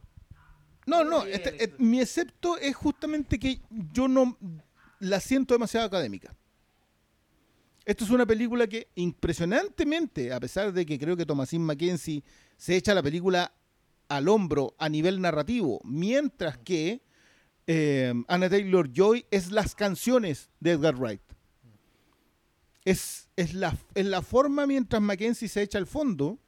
eh, por eso también fallan tanto los otros personajes. El, novio negri- negro que, que la acompaña no sirve, no, no, no sé qué, qué tipo de adorno termina siendo, ¿cachai? Que es un adorno, probablemente es un es la antítesis de lo que habría sido en, en su tiempo una chica en peligro, acá no, pa- pasa por otro lado. pero- Yo, eh, igual es la antítesis del, del otro personaje masculino principal que está ahí. po. Y que, y que- Es la contraparte por, de eso. Por, por cierto, mi aplauso a un Matt Smith que cada vez que va, el loco va progresando en lo siniestro que es. Sí, weón. Ha, ha sido, ha sido, era, era, fue como un Doctor Who buena onda, pero hoy día ya No. está, va ahí. De, de hecho, mi antecedente anterior con él era. O sea, antecedente directo Edward. era el, el- claro, el, el príncipe. el príncipe in the Crown, weón. ¿cachai? por Pero, eso pero lo- loco pero va es- subiendo. Por eso lo habían elegido en Star Wars. y por eso le iban a Oye, y, esa, y por, esa y- es y otra por eso lo, y por eso lo iban a poner de Palpatine. ¿Cachai? What? Sí, pues él era el villano para cambiarle un poco el En el entorno. episodio Pero no era- 9, no era el villano- Smith estaba elegido, ya estaba casteado, lo anunciaron inclusive. Y él iba a tener el rol de Palpatine. Ese weón era el, era Skynet. ¡Uy, qué mala esa weá! Ah, no, no, la Terminator Genesis. Sí, no, es que yo, yo esa me la salté y donde parece que lo he hecho donde también. hicieron persona a Skynet. Y era este weón. Oh, la weá como el Bueno, pero, pero el hombre va, pro- va progresando en ese lado. Feliz de haber visto a Terence Stamp, tengo que decirlo. Eh, pero y, a la, y a la señora. y a doña Diane Riggs, que, que siento que igual como que... Yo, esto quiero decirlo a, a propósito de que creo que Wright plantea tan bien su película que incluso cosas que pueden parecerte predecibles cuando tú entras a verla, o sea, a ver el casting, Ah, esto, esto, otro, ya se sabía. esto, claro, el Ah. esto ya se sabía, no corre, no porque la esconda, sino porque tú estás ahí en el viaje a los tres minutos. Sea, no, no te- yo te diría a los 10 minutos. Cuando, cuando No, aparece la Taylor Joy, Antes. como que la película te, te- te explota en el, en el cuerpo, ni siquiera en la cara, en el cuerpo, y que ahí metido. Mm, De nuevo, nada de lo que he dicho está mal. Yo siento que esta es una película que en la que no puedo reprocharle nada, no puedo quejarme nada, pero creo que mantiene la línea de un Edgar Wright académico, en donde la revisión es a, a- a pasado. O sea, cuando volvamos a ver las Nine Soho, lo que vamos a hacer es empezar a construir las referencias. Creo que hay cuando tú hablas de Kim Novak o de Grace Kelly, es porque las referencias hitchcockianas son evidentísimas. Ineludibles. No, no, si el loco las tira ahí, las coloca. Y a mí me parece bien porque ojalá que la gente pudiera. este, la ventana que Edgar Wright representa a los géneros que eh, que aborda me, me parecen bellísimos. Pero creo que el tipo es tan cool, es tan James Gunn colocando 800 canciones, que nos quedamos en eso nomás y, y no hay para atrás, ¿cachai? No- Pero es que yo creo que esta película tiene la suficiente sustancia como para que la conversación superficial sea solo eso. Yo creo que hay mucho de lo que conversar en esta película. yo, yo creo que la, la conversación académica de Edgar Wright es cualquier cosa menos la superficial. Por eso te digo, es que quedarse solo con, oh no, este tipo pone mu- muchas canciones como quedarse en una superficie que, uno, no aporta nada al debate y dos, eh, también se queda en la superficie porque, claro, es lo más llamativo, pero no te no va más, allá. Yo creo que No, no, que las yo, yo lo que coloco como yo lo coloco como firma, porque porque acá de hecho Es que acá no la- puede la- dejar de ser claro, Edgar Wright, po, po. acá son lleva seis películas, cinco películas, seis películas haciendo eso, entonces yo ya entiendo que esa es su firma, su firma es colocar canciones que son significativas. Y, y lo aplaudo porque eso es algo que, que los gigantes bien. hacen, ¿cachai? No- y le queda bien. entonces, de nuevo, yo me cuesta, me costó mucho, yo se lo, se lo decía al Diego antes de, también lo posteé, a mí me cuesta mucho acercarme a esta película, mucho. Como que me- estaba en el cine y decía, ya, ¿de dónde, ¿desde dónde voy? Sé lo que estoy viendo, sé con quién lo estoy viendo, sé que, lo, que el casting funciona preciso, perfecto, todo lo que querés. Pero no puedo, no, no, no, no hay, un, hay una forma en la que no llego aplaudiendo todo lo que dicen ustedes. ¿ah? Yo, yo creo que ninguno acá está sacándole ficha. Todos se lo colgamos, pero profundizaremos en la conversación. Eh, no sé qué decirle al Cristian Briones. Pero, Salvo pero que- partamos de, de- de- de ese tema, de- del tema de lo académico, de, lo de la pizarra. Aprovechemos que está Nolan aquí también presente. ¿Cómo tal? ¿Cómo estás? Eh, y ya, pues, tenemos la pizarra. Pero ¿cómo usamos la pizarra? Ah, creo que hay una frase que el Cristian dijo muy bien, que es efectivamente que el... a ver, más allá de... eh, del talento de los buenos. O sea, aquí estamos hablando de los buenos que, se- que son los, los secos de la clase. Que sean los dos británicos, igual ayuda. No Pero, pero, detalle. pero ¿sabes qué? Empe- empecemos a hablar de una clase donde está Christopher Nolan, donde está Edgar Wright, donde está James Gunn también. Y, y sentado en una esquina estaba James Mangold también y toda esa gente. Matt Reeves, Villeneuve, una generación de sí, directores que, son, Villeneuve al que, otro lado, sí, que sí, tienen una vertiente cinéfila más porque en general, claro, son gente que ya no vio una pura tanda de películas, hay gente que vio películas sobre películas de películas, hay gente que se crió con videocasero, hay gente que accedió a material adicional, ¿cachai? No solo libros de cine, eh, y gente que también, eh, algunos hicieron pruebas en la tele, eh, gente que, que, que tiene referentes que ya eran cinéfilos, como Michael Mann, ¿cachai? Eh, Te, eh, gente te lo, que- te lo cierro en esto. Yo creo que la, la primera generación de cinéfilo, eh, Lucas, Spielberg, Coppola, mm, De Palma y obviamente Scorsese, generan por su internacionalidad, es decir, ellos explotan hacia los costados y logran que la segunda generación de, de cinéfilos, que es la liderada por Tarantino, sí.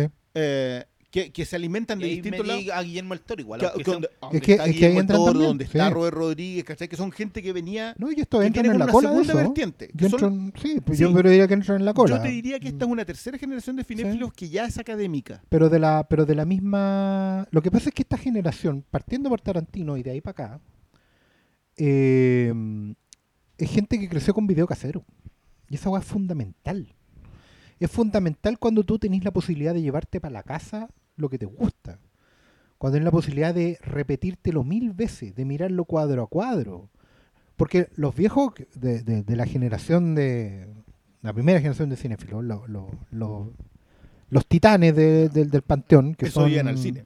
esos iban al cine. Esos se colaban en el cine, esos buenos trabajaban en el cine para poder ver películas y lo veían ahí en la sala.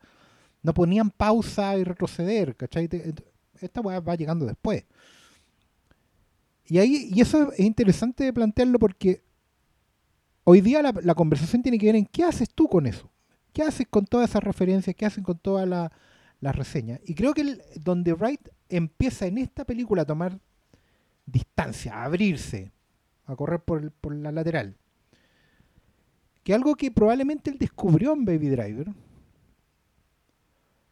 pero que no necesariamente estaba en la ejecución. El buen estaba haciendo lo mismo de siempre, lo que a él le sale mejor, que es hacer un- una especie de, clip bacán, con un montón de referencias, con muy buena, muy bien musicalizado. Pero en esta parada fue a aplicar su estilo de juego, por así decirlo, pero con un, background que no había tenido. Que para mí lo- es lo que lo hace relevante esta película. Y es donde siento que está su orgánica y que probablemente también pueda explicar por qué no necesariamente todos se van a conectar con esa orgánica. Porque la weá es increíblemente británica. Efectivamente, También la trilogía con Neto. Last Night, pero sí, es cierto. Pero eso, que antes era más fondo, ahora tiene un trasfondo. Porque en esta parada, ya, perfecto, voy a escoger el Soho. Porque es británico. Porque es donde crecí, que es lo que él ha dicho. Eh, claro, Por es donde yo crecí. Pero escoger en la época también puede tener que ver con que es la época en que él creció. Ok, puede ser. Pero ir al fondo de lo que hay en esa época, dentro del barrio, esa weá no es tan fácil. Aquí hay, es verdad, hay un disco entero de canciones que están bien colocadas, la weá, pero a diferencia de Baby Driver, aquí las canciones narraban la historia. En Baby Driver también. No, pero en Baby Driver sonaban más como el fondo. Las canciones podían ser Ah. sobre tener el ritmo para correr. Claro, era, mucho la forma en vez de manejar. la fondo. Pero aquí la canción te está diciendo, no dejes tu amor, Sí, no, ya, ya, no ya, dejes te- tu amor te compro, te atrás compro, te compro. porque lo vas a necesitar. Desde esa weá hasta otras más obvias como Eloís, ¿cachai? Pero ahí está la gracia. Hay una canción que se llama Eloís, igual que la protagonista de la película. Porque el quiere colocar una escena donde alguien le cante Eloís a Eloís. Pero Eloís es una canción que podríamos decir que es un equivalente en, la isla a Roberto Carlos. Es una weá que sonó solo allá. Y todo ese puto disco tiene canciones que son todas de Aurora, la música bonita, pero en Inglaterra. Son weas que escuchaban viejos y jóvenes que se compraban en discos singles y toda la wea. De hecho, hay muchas de esas canciones. Por ejemplo, I Got My Mind Set on You. Esa canción nosotros la conocemos en el resto del mundo porque George Harrison le hizo un cover. Sí. Pero hasta- probablemente hasta hoy día que vimos esta película no sabíamos, no teníamos idea que no era una wea original de George Harrison, sino que era un cover de una canción que el bueno escuchaba en la radio cuando era pendejo. ¿Cachai? Que es como que eh, es lo mismo que cuando Jorge González hace cover de los Gees. Son las weas que escucháis en la radio tomando once, pasando el chancho, cortando la, la, la fora de la, de la barra, ¿cachai? Barriendo el patio. Pasando el chancho no implica abuso animal. ¿ah? O en el, No, no. o en el caso de esta película que te lo da también, pues barriéndole la alfombra a la abuelita y dándole tecito. Sí, O creo sea, que hay una hay- hay un juego muy hermoso en la película mm, con el pasado que, mm, que fueron las weas que me sedujo muy rápidamente. O sea, en la apertura. es la apertura, porque Sí. incluso en lo atemporal que te resulta el personaje de Thomasin Mackenzie cuando saltáis y se pone unos Y beats. se pone los fonos. Y Yo tú- cuando y se pone los hasta ese momento "Ah, pensabas que actual". era una película Sí, de época. Sí, a mí me encantó po. eso, me encantó. Y, y creo que todo ese tránsito igual era, era intencional. Era para tenerte como en este, en esta dualidad. Era para que, era para que sintierais lo, lo en casa y lo fascinada que se sentía el personaje Thomasin cuando va al pasado, cuando mira ese mundo que tanto ha buscado, weón, después de que el mundo actual ha sido tan hostil con ella. Entonces, eh, es hermosa esa weá que estáis diciendo, porque creo que esta película se trata de esa weá, se trata como del diálogo, eh, diálogo con el pasado, un personaje que ama el pasado, en ese sentido también la toma sin Mackenzie, es bien espejo de, Edgar Wright, de lo cinéfilo que está haciendo el weón, como mirando a la otra época con encanto, como esta loca mira a la época con encanto, eh, tiene, y, y al igual que Edgar Wright, que está haciendo todas las chorezas posibles del cine actual, la Thomasin Mackenzie usa beats para escuchar música antigua. ¿Cachai? Em, eso, eso es lo que me pasa con esta weá, que encuentro que todos sus, sus pintamonismos, entre comillas, puta, están justificados de alguna forma. Eh, yo creo que ahí, está- ahí marca la diferencia. El buen escoge, el buen no va a dejar de ser pintamono, digámoslo así. Porque el buen es lo que le sale mejor. Lo que pasa es que hoy día al- parece que el bueno alcanzó un nivel de, de reflexión, no quiero decir madurez porque se agarran de esa weá, bueno, pero parece que el bueno alcanzó un nivel de reflexión donde entiende que lo pintamono puede tener una, una razón orgánica de ser, no estar ahí solo porque se ve choro.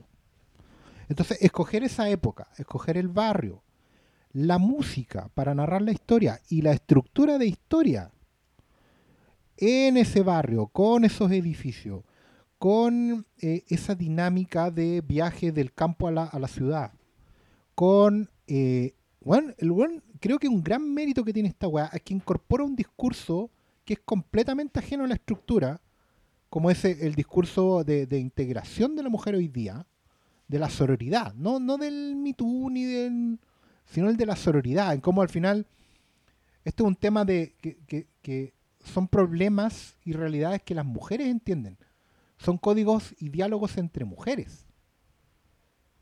¿Cachai? Y de hecho, el, tema con la policía, Yo ahí me voy a meter cuando entremos Sí, al spoiler. Porque, porque el tema porque con, la que hay pol- un gran con- un diálogo que tiene con la policía, más que ser eh, el cuadro, el plano de todas las heroínas con la rodilla al suelo, es un diálogo que refuerza y cierra toda esa conversa que estaba en el aire. Que no pase un podcast. ¿Cachai? Yo- Yo lo uso porque es un ejemplo cercano que toda la gente conoce y, y- y quiero ser claro en esa cuestión. ¿cachai? Eh, esa conversa cierra los diálogos que los personajes femeninos tienen entre ellos durante toda la película. ¿Cachai? Y, por algo hay una referencia a ese mismo personaje sobre el final también con el tecito. Eh, entonces, siento que cada cosa que va colocando, cada cosa que va agregando, eh, ya no está solo porque se ve bien. Está ahí también porque ayuda, construye. Es que, es que yo, yo comparto completamente con eso y, porque creo que es parte del talento de Wright. Si lo que lo que hizo acá Wright fue tomar. Mira, el Diego habla de, del- de la secuencia del inicio. No quiero entrar más en detalle, pero en la secuencia del inicio hay un- todo un proceso de imbuirte de una época sin ir a la época. Y cuando vas a la época, la romantización de esa época las luces, los colores, la moda, los vestidos, la pinta, etcétera, etcétera. Hasta cuando la romantización de esa época empezáis a pelar una naranja que está podrida. Creo que también tiene que ver con el género que escoge para contar esta historia. No escoge derechamente un thriller, escoge el terror sobrenatural. Entonces, no, no es. Que, igual están súper emparentados, no, no estoy diciendo que sean excluyentes, pero pero son, son dos géneros y escoge uno. Justamente porque entiende que la única forma de empezar a mirarlos también tiene que ver con la escena de la biblioteca, que encuentro que es muy sutil. Es muy, muy sutil. En decirte lo que pasaba. Creo que la repetición de London is a lot, es como que est- esta ciudad ha sido demasiado, sumado a, en realidad esta ciudad no ha cambiado, o sea, sigue siendo igual de peligrosa. Eh, también es una, una, una reflexión de sí mismo, de decir, sabéis que yo puedo romantizar mucho este tiempo, pero este tiempo igual pasaba esto. Entonces, yo, yo no desconozco las cualidades, y creo que esto hay que celebrarlo, las cualidades de autor de Edgar Wright lo colocan en un círculo súper chico de autores hoy día. Ah, No importa la película de Edgar Wright que agarrís, todas son de autor. Más allá del género que aborde, más Todas allá. tienen una firma reconocible. Eh, absolutamente reconocible, ¿cachai? Entonces, vuelvo a insistir, yo no puedo agarrar esta película y decir, no, sabéis que esto está mal. Hay cosas que a mí no me mueven, pero ese es un problema mío, no es un problema de lo que está en la pantalla. Lo que está en la pantalla puede movilizar a cualquiera desde el lado que sea. De nuevo, estoy guardando algunas reflexiones en- en función de la sección con spoilers, porque creo que hay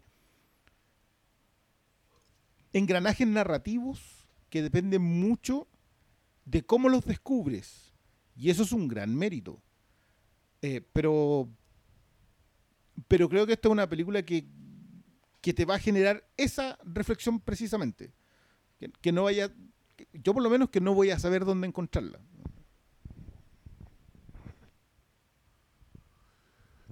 Eh, Paulo, estás muy callado y pronto tienes que irte. Sí, no, ¿Querés- está, es que está- querés- sí, tengo que arrancar. No, no, todavía quedan, quedan 20 minutos. Eh, estaba pensando en lo que estáis hablando porque una de las cosas que a mí me gustaría destacar es que sí, esta película está muy bien pensada, pero hay muchas películas que están bien pensadas que no logran su objetivo. Yo creo que aquí cada elemento de Last Night in Soho eh, impulsa como que el todo es, eh, no me acuerdo cómo era el dicho, el todo es, eh, es más grande que la suma de las partes. Aquí está todo tan bien conectado que eh, narrativamente, visualmente y, interpretativamente, porque hay, hay una secuencia en donde, como está en este diálogo constante con el pasado, en un momento están, estamos viendo las dos protagonistas, pese a que no están en el mismo espacio físico, pero la forma de presentarte esa secuencia, cómo juegan con los sets, con las tiros de cámara y, y los propios. eh, la- las propias tomas angulares, cómo, cómo te juega con, con esta pared dentro de la pared de cada set. mm, Yo lo encontré genial. Y creo que eso es un ejemplo de cómo Edward Wright eh, logra, exponer lo que quiere hacer, ¿cachai? Como que hay muchos directores que, que, como dice el dicho, se tiran en los pedos por arriba de la cintura, no me acuerdo. Sí, pero creo que aquí lo... Se tira los peos más arriba del poto. más arriba el poto. eh, pero yo creo que no. Se los, se los tira como quiere, ¿cachai? Y, lo- y lo, y lo consigue. Y le prende fuego. Y les prende fuego. y lo haces más sonoro. Les pone una can- la, la canción para que vaya acompañamiento. Pero eh, no puedo sino estar cautivado por cómo eh, siento, veo, eh, percibo y inclu- inclusive traduzco lo que él está proponiendo de la forma en que él quiere que uno lo haga. Yo creo que esta es la película que en donde repito el talento se le saca más más el jugo al, al talento de Don Edgar, pero también creo que es porque uno ha pasado el tiempo y ha tenido toda la experiencia previa de sus películas que más allá de los problemas que alguien pueda tener e innegable- innegablemente son hechas por alguien talentoso y y dos que el objetivo que él se traza yo creo que lo cumple a la perfección.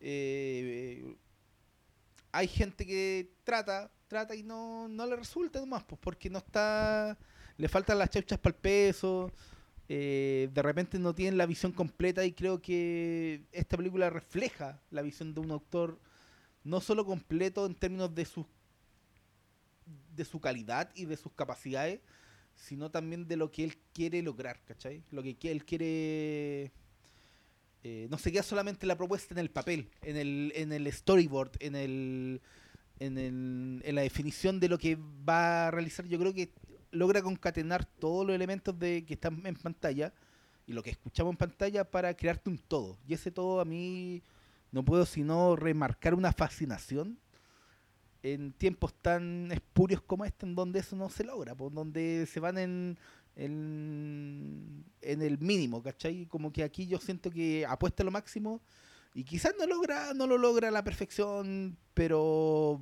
sí llega a una, una altura que, que pocos autores pueden lograr en estos tiempos.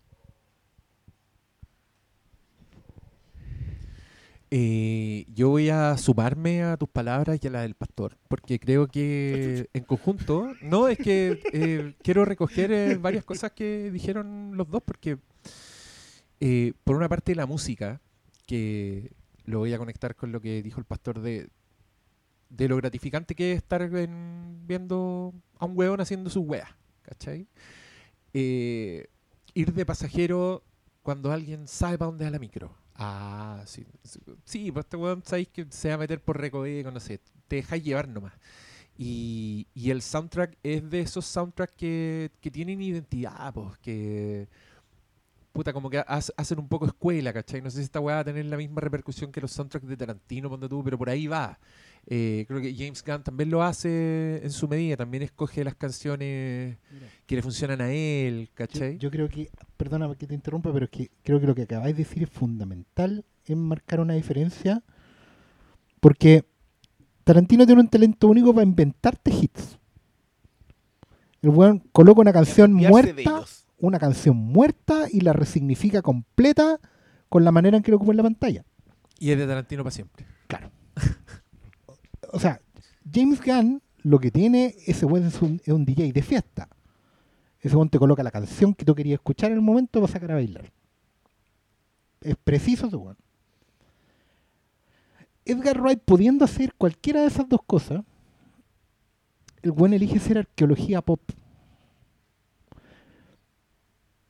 Lo que dije de la canción de George Harrison tiene mucho que ver con eso. Además, la canción le sirve para establecer un estado mental.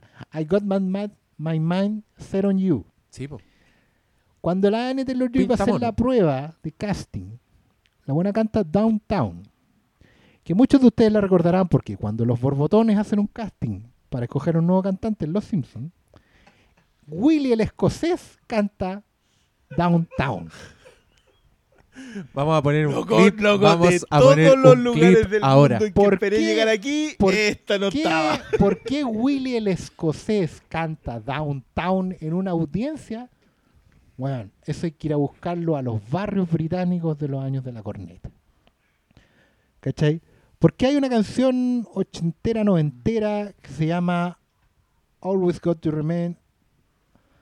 Always Something There Got to to, Remind remind me. me. Que era una canción pop hasta que vi esta película.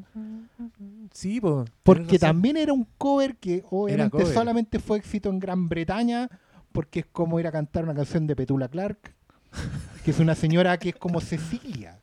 ¿Cachai? Solo. Lo que vimos fue una, un gran repaso, onda Marisol, Cecilia. Nueva ola.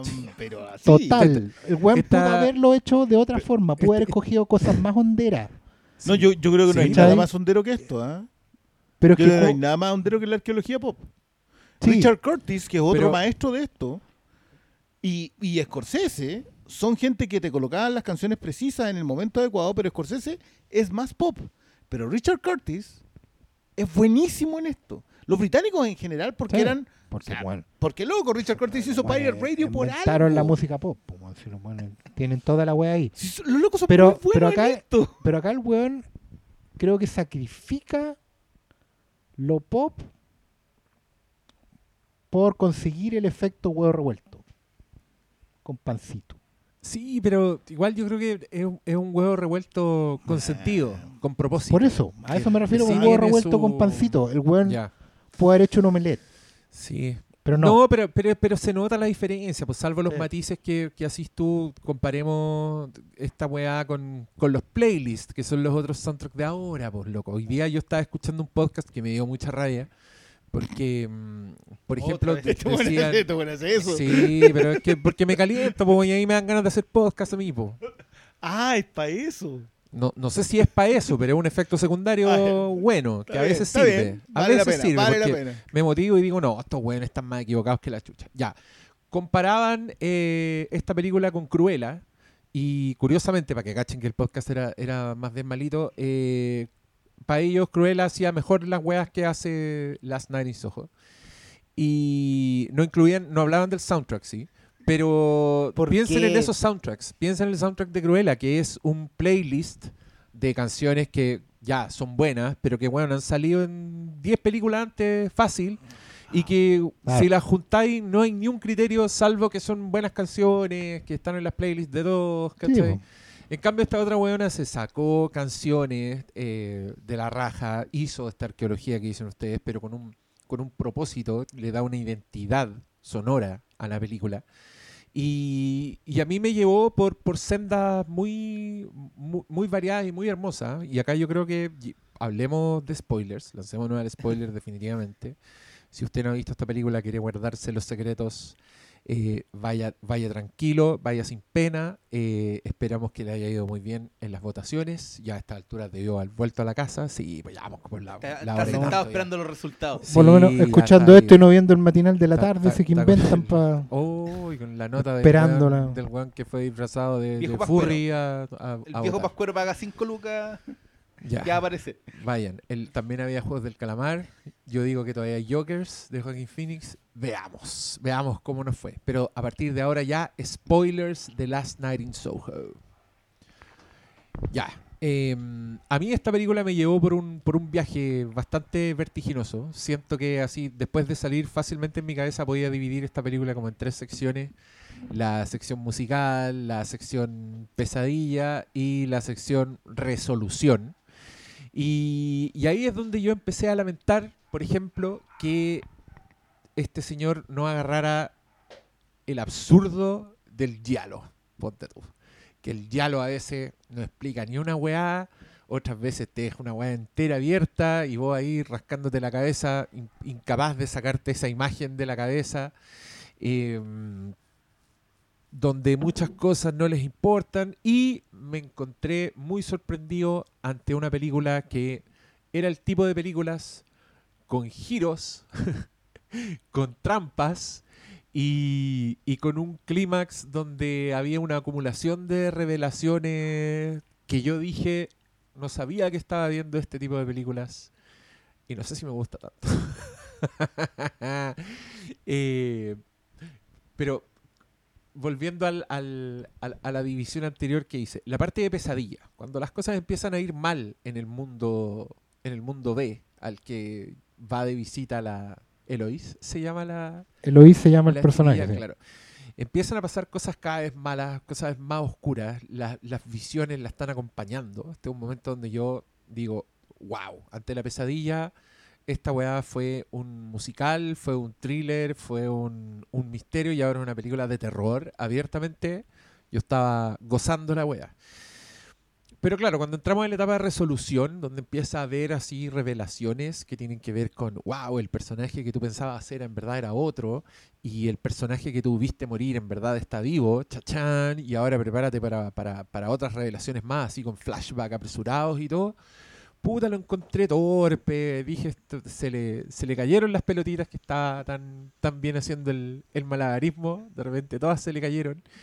Y... Pero una vez que todo pasó... Pero no como- en forma. En ningún momento en forma. no, no en forma. Creo que él es muy disciplinado, es muy inteligente al escoger su- sus últimas imágenes. Cuando tú creo que la imagen de la, de la señora sentada en la cama mientras se incendia es puta.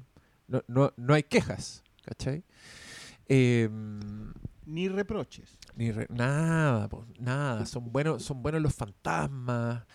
Curiosamente, cacha la weá, como es el destino. El, como dos días después, vi una película random, así de la nada, weón. Me saqué una película de la raja que se llama Let's Scare Jessica to Death. Que es una película del año 71, que es una película de culto así, medio terror. Y weón, me voy a creer que tiene así imágenes calcadas de Last Night in Soho.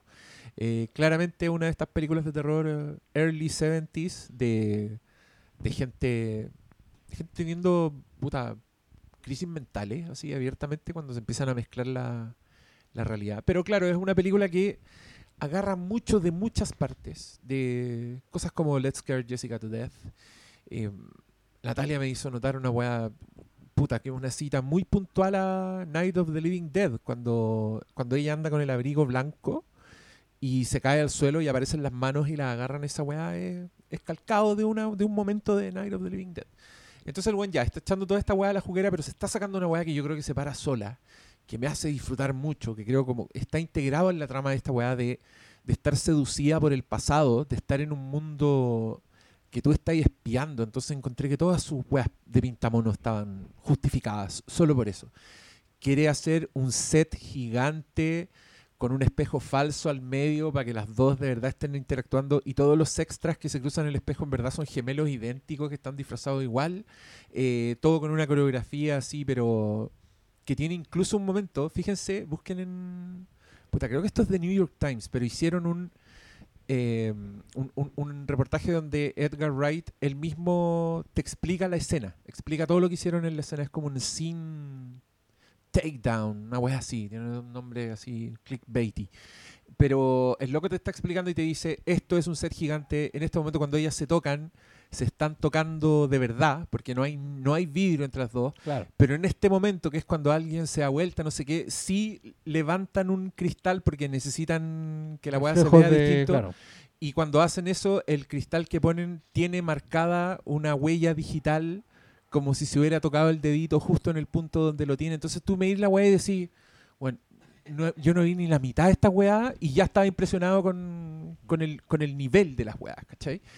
Eh, me, me, me hizo recordar con mucho agrado Criaturas Celestiales. ¿Se acuerdan de esa película del, del Peter Jackson con la Su mejor película. con Kate Winslet? Y, Sí, ah, mira. Mira la que se tiró. Controversiales y- declaraciones. Y en el No, live, no, no, y no en el live del no, Señor de los no son- Anillos ahí, son- ¿cómo de hecho, está? creo, estoy casi seguro que también lo mencionó ahí.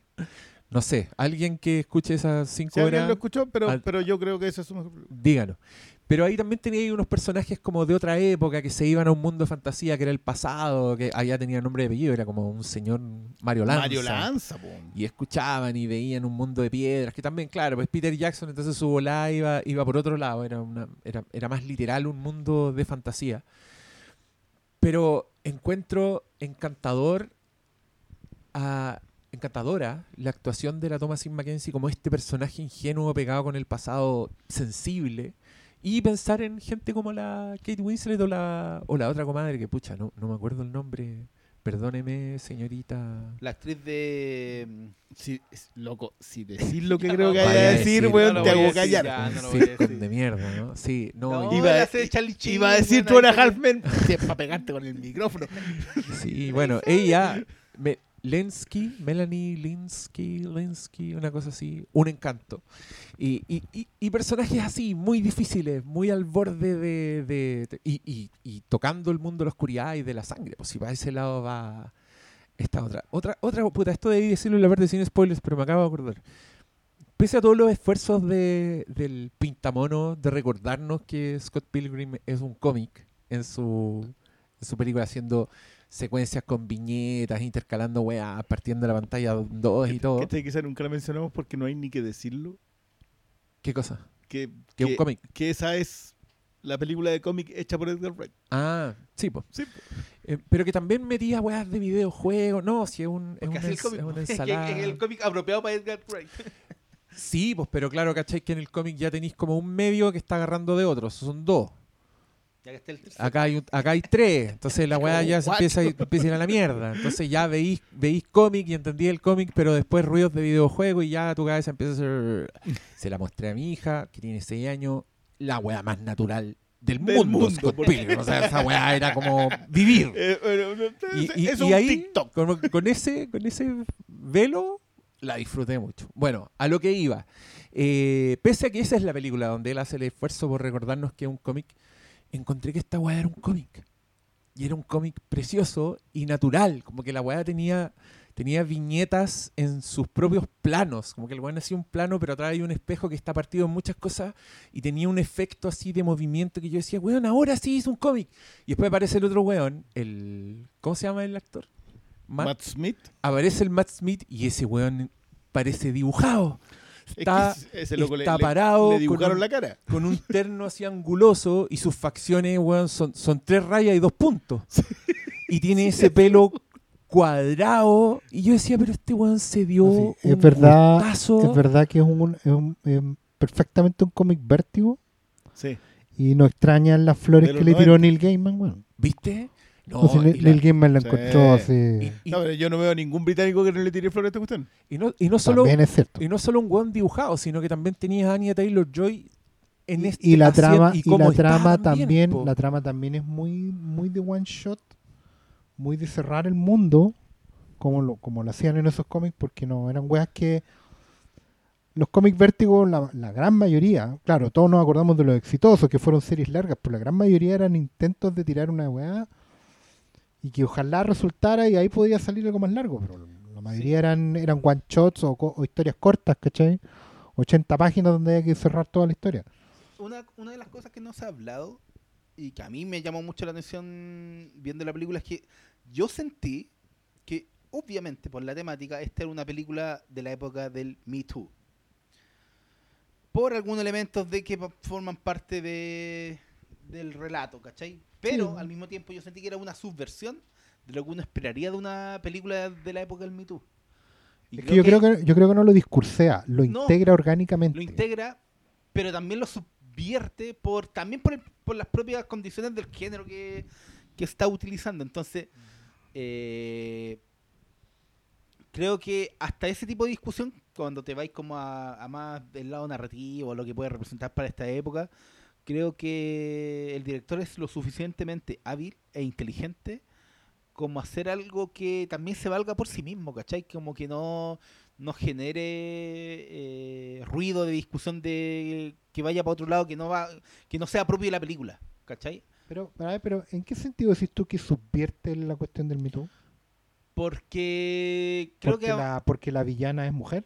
Sí, creo que también va por ahí y también por, por justificar un Perdona, poquito. ¿es la villana? Es que No, no, no, no, es que no yo es quiero que, quiero que vayamos hacia allá. No, No- estoy no es diciendo que lo sea. po, pero, pero es la responsable, pues, ¿cachai? Como que si al final lo que te, eh, el vuelco final que... Es que, del es que yo creo que ahí está la cuestión. pues. Yo creo que ahí está la subversión, por cierto, en esa pregunta. Más que la subversión tiene que ver con la integración de la conversación. Porque en una estructura tradicional a la que estamos acostumbrados, eh, efectivamente el causante del gran mal dentro, dentro de toda la, la, estructura que estamos viendo, el, que embruja la casa, el causante del, del- dolor que funda los fantasmas, el asesino, lo que sea, según las distintas historias, eh, es una fuerza de, de- culpa o de, o de odio que lleva a un castigo eventualmente. Pero esta película da la impresión de que en su escritura ya tiene integrada la conversación con que normalmente las mujeres solo responden a dos arquetipos, o la, o la cándida inocente Damandicela en desgracia, o la mujer fatal. Y logra que sus personajes conversen sobre eso. Porque efectivamente la asesina, que es Anna Taylor Joy slash Diana Rigg, tiene razones más que justificadas para hacerlo. Y, no finalmente, la película, y, y no, y ojo que la película no, no hace que ella se haya vuelto loca para matar hueones. No hace que ella haya tenido un detonante en que algún hombre la dejó para que ella se convierta en la- el monstruo asesino. Sino que ella finalmente es víctima de toda esta hueá. El daño que le van provocando la, la- situación de abuso la empuja hacia eso y finalmente la termina eh, acomodando en, en una cuestión de, ¿cómo podemos decirlo? En, donde el asesinato es algo inevitable. ¿cachai? Donde, la, donde lo, lo que a ella le pasa es víctima y victimaria al mismo tiempo y eso es natural. Y no es una conversa que tengamos todos los días al respecto, son con los personajes femeninos que, yo, que- yo, yo que creo, salen a matar. yo creo que, que esto, o sea, me aplaudo la la inserción de, del, del concepto del Me Too en la conversación, porque yo, yo honestamente creo que esto está más relacionado con el género escogido que con el mundo que estáis mirando. O yo creo que hay subversión en colocar a la ejecutora de los crímenes en femenino y entregarle la excusa del abuso patriarcal para la ejecución de los crímenes. Porque eso es lo que, lo que, lo que vimos en pantalla es que una mujer que es convertida en una prostituta por el abuso de un hombre termina siendo una asesina serial Claro, se convierte en un monstruo. se convierte en un monstruo. Eso es lo que vimos. Entonces, y colocas un personaje con el cual empatizas, pero que sigue siendo una asesina. Sí. Serial, sin culpa alguna. O sea, ella se dedica a asesinar gente durante años. Se, se dedica a asesinar hombres a quienes responsabiliza y que probablemente sean culpables por contratar los servicios de una prostituta. Pero yo, yo, ent- yo no entendí que era una asesina serial que andaba matando. Ella mata a los hueones que... De Que hecho, mató, por su servicio. mató a todos A los sus clientes. que- Mata a todos los clientes. hueones que... Los Sí, mató a porque- todos. no, ella pero- se acuesta con ellos pero no, es, pero no es, claro, pero no es distinto. o sea, ella se convierte en la ejecutora de los crímenes por el abuso patriarcal al Sí. cual es sometida. Hasta, hasta ahí es la es. estructura es- clásica de, un de una revenge movie. Es que, claro, entonces creo que el género que escoge para contar esa historia es obviamente muy cercana a la... mm, Yo no sé si decirle género, entonces, pero, pero digamos que a las, a las sensibilidades del Me Too actual están. No es distinto de Revenge, por ejemplo. Un revenge, igual la mina se termina convirtiendo. Bueno, igual se Es está que- defendiendo. Pero, Es pero que yo creo que sí es distinto porque es, es una parte, po. es la parte de Anya Taylor Joy esto. Pero estamos dejando fuera lo que le hace al personaje de, de la Thomasin. Pues sí, la Thomasin también te la muestran inserta en un mundo muy amenazantemente patriarcal. ¿Cachai? Ella, cuando llega a la ciudad, el taxista eh, Claro. como que la cosa, la mujer se está poniendo, está incómoda constantemente con el mundo eh, con el mundo de los hombres. Ve a este viejo que, que la cosa en la calle, el Terence Stamp, que Que no durante era toda tal, la pero- película nosotros pensamos que es uno, pero en verdad es otro. Ah, y que esa. aparece una sola escena. Y hay que recordar. Y. Y que, y que te la recuerdan, digo. Ah, no, porque esas weas son Kuma. Es que. Y, y- y yo creo que lo que tiene más de. puta, es que no, no sé si es parte del Me Too, pero siento del clima actual. eh, es como este énfasis en la, en la sororidad. En, en que el, el propósito un poco de la toma sin Mackenzie con el otro personaje es. Yo, yo te vi, yo conocí Sí. tu historia, Yo te y, entiendo. Y te entiendo. Te entiendo, y, ahora puedes estar conmigo para siempre porque lo hace. O sea, termina estando en el espejo con ella y su versión angelical, su versión antes de convertirse en un monstruo. Eh, a mí todas estas weas me encantan. Me encanta todo lo que estoy diciendo. Mi único, mi único pero es que, puta, creo que le quedó tan bien la parte del sueño, la parte del, del- del encanto del pasado, previo al monstruo, que para mí me chupó el resto de la película. Entonces, cuando llegamos al, al verdadero centro, a lo que, a lo que vinimos, eh, yo, puta, no puedo evitar sentirlo torpe, atropellado, ¿cachai? Pero si abstraigo la historia en mi cabeza, Pe- Perdona, La ¿qué encuentro parte la lo, raja. lo, lo- lo que sientes torpe y atropellado? Porque a mí me pasa que la parte que yo le dije en, en mi separación, la parte resoluciones. resolución. Ya, porque a, mí, a mí me pasa que la pesadilla, el, el- el help me, la idea del, del- de, los, de que los asesinados necesitan descansar, más allá de su gran pecado, digamos, necesitan descansar y para descansar tienen que salir de pero, donde pero hasta están ese momento no enterrados. sabéis nada, po. Claro, pero, es que- pero cuando pero hay mucho y, y- y yo no sé si yo no sé si me alcanza para decir torpeza, pero pero sí siento que hay hay imprecisión y hay letanía eh, en la exposición de, eso- de los asesinados. Como que la repetición del- de la pesadilla de estos hombres sin rostro. hay- Hay un momento en donde ya dije, ya, ¿qué, qué estáis haciendo? Ya, ya Ah, vamos, mira. ya vamos cuatro. Ya. Que No, recién en la yo- sexta me vengas a decir por qué. Yo, estaba yo estaba... mucho. No, yo hasta ahí estaba bien. Bueno, ahí yo estaba impresionado porque, porque esta weá se había transformado en película de terror. Entonces. Y, No, no, no, sí, esa, esa parte yo estoy. Y estaba muy, todo muy muy, muy, bien entregado. hecho además. Y era, y era horrible. Como que yo estaba, yo sentía que estaba viendo puta.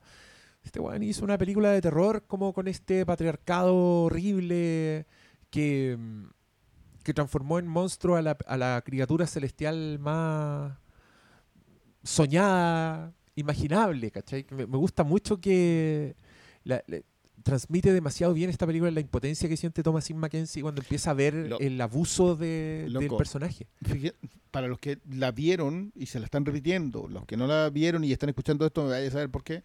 Fíjense en el factor voz. La Thomasin Mackenzie va perdiendo la voz durante la película. Sí. Y en las últimas secuencias ya no es capaz, su timbre está completamente destruido. Es como que es una cosa así, y no, no logra sacar la voz. Y eso empieza desde que tú la ves cantando al principio hasta que termina, ya no tiene, es un hilo. Y se recupera post. eh, y se recupera en el post, digamos. Eh, vamos a despedir a. Sí, eh, Sí. Marito se retira. Muchas gracias por tu participación. Que te vaya muy bien. Tiré la bo- bomba huma del tema y. Así, tirando bomba de humo, como los capos. Éxito, Paulo. Cuidado con mi gato que te está haciendo show ahí. Ya. Oye, acá también quiero decir, no, aquí marcamos la, la temporalidad de este capítulo, pero da lo mismo, estamos en los spoilers. Está- un, un Sí. partido está teniendo lugar Sí, frente a vamos perdiendo ojos de- 0-1 y acaban de expulsar a, a uno de los jugadores clave del equipo. Believe. No, no, no. Es una obra de ficción. Este, no, este, este partido está respondiendo a, a una estructura de la película que no. ¿Qué va- oh, El ¿Volvió? tema, el tema del, Ah, del final, eh, Yo, yo sé que, que es atropellado, que es expositivo. Ah, sí. No me quería meter ahí. eh, pero bueno, yo eh, no es una justificación, pero es como siempre cierran estas historias. Y un poquito inverosímil, ¿no sí, lo es, lo es porque en realidad nadie se siente a explicar el plan, eh, ni, ni a darle un tecito a, a la investigadora, digamos, ¿cachai? Pero la estructura de las películas Hammer, eh, que fue justamente la, la- la inspiración del Yalo, Sí, responde siempre a la lógica de eh, un personaje inocente, puro, que viaja, que tiene un viaje hacia el centro de la maldad. ¿Cachai? Que puede ser normalmente un viaje de, de campo a la ciudad o al revés, digamos, de la ciudad al- A la a, casa una, a encantada. casa abandonada, ¿cachai? Toda la weá. Una casa donde hay una historia que tiene amarrado a sus participantes, a sus integrantes, digamos, eh, que tiene que ver con algo, con alguna culpa del pasado, con, con una cuestión sin resolver, en un misterio que se va descubriendo y donde al final todo termina eh, estallando en una especie de clímax apoteósico que independiente de las variantes siempre eh, cierra con una casa ardiendo o hundiéndose. Y eso es así. Bueno, Mira qué La, lindo. la ¿ah? convención de el malo explicando quién es está en todas las weas. En todas. Es un recurso, eh, es como el es como el, el coda en las canciones, es la, la reiteración del coro. Es una wea donde... El villano Bond. eh, eh, claro. De hecho, de ahí viene, viene del folletín un poco. Porque esa, eso, los folletines, recuerden que salían en entregas. Entonces, los buenos te estaban recordando constantemente en qué, en qué íbamos. claro, y el Y capítulo las 12 cosas, de 3 y era el- la explicación 12 del de 13 es villano. la explicación del villano, y eso siempre va a estar. Entonces, yo puedo entender que haga ruido, pero también veo la, la, la intención del autor en decir, esta wea es a la pata. Pero, pero no te pasa, porque a mí no me pasó, por ejemplo, que el- en el- claro, yo lo que estaba viendo sabía que tenía las pifias que tenía. Pero, pero a la vez decía, ya, pero yo ya estoy aquí. Yo creo que la, la definición que, que da el, eh, que, del Diego de que esto, tú te subiste a la micro y sabéis que te llevan, sabéis para dónde te llevan y sabéis que el chofer sabe manejar. O sea, en- llegáis a ese punto en donde está ella. A mí creo que es súper evidente, además, el, el remate.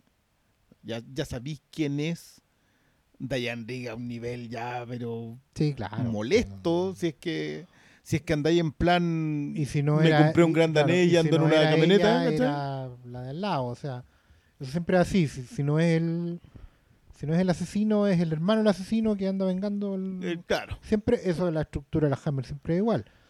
Eh, Es Yo que yo no que- sé si le resta mérito. O sea, No, yo, yo- yo, de de, hecho, verdad creo que ya uno está tan metido en la forma en donde yo voy a, eso, yo llegar voy a, voy a que normalmente el error en las películas, en las adaptaciones actuales, está justamente en que los buenos saben que esa cuestión no funciona en los tiempos actuales. Claro, y tratan de cambiarla. y la tratan de cambiar. Mm. Te tratan de tirar un, un final a los sexto sentido, ¿cachai? Un, un, un, un turning point así que te deje sentado, o, o rizan el rizo de lo rizado para que la weá no sea igual a la tradición. Acá el buen elige ir por la tradición. Probablemente porque está tan seguro de que todo lo hecho lo ha hecho de manera orgánica y natural que podemos aceptar esa inverosimilitud de la weá. Por ejemplo, en la adaptación, no voy, a, no voy a hablar de una Hammer, voy a hablar de una adaptación americana de la de la de los cuentos de Edgar Allan Poe de la, la mansión de la casa Asher. No, voy a hablar del Pozo y el Péndulo. Donde Vincent Price es un, un señor que es heredero de un inquisidor y que tiene la, la idea de vivir, que vivir arriba de un, una cámara de tortura de la Inquisición es algo muy normal. Obviamente no lo es, en la medida que recibe visitas se dando cuenta que en realidad está medio tocado, que... Bueno, ahí en esa película también hay una hay un complot, hay su, su mujer y su y el amante de su mujer complotan para hacerle creer a él que está loco. Y en el final él efectivamente se vuelve loco. pues, Es básicamente el, el espíritu, la memoria de su padre eh, toma posesión y se convierte en el inquisidor que haya sido su viejo y los manda todo al Iron Maiden y al péndulo y a toda la weá. En fin. Siempre son así las convenciones. Mm. Y claro, y uno está viendo la película y sabe que va a ir para allá y que va a tener 10, entre 8 y 10 minutos que son de explicación, locura eh, y escape final, digamos, porque siempre eh, el que es casto puro arranca de ahí. Incluso aquí los dos salen, hasta el negrito sale librado, digamos, Sí. a pesar de que le plantaron un cuchillazo. Bueno, y la otra estaba envenenada y Y también y de una situación bien, bien peleaguda. Sí, la otra estaba envenenada y igual libró, ¿cachai?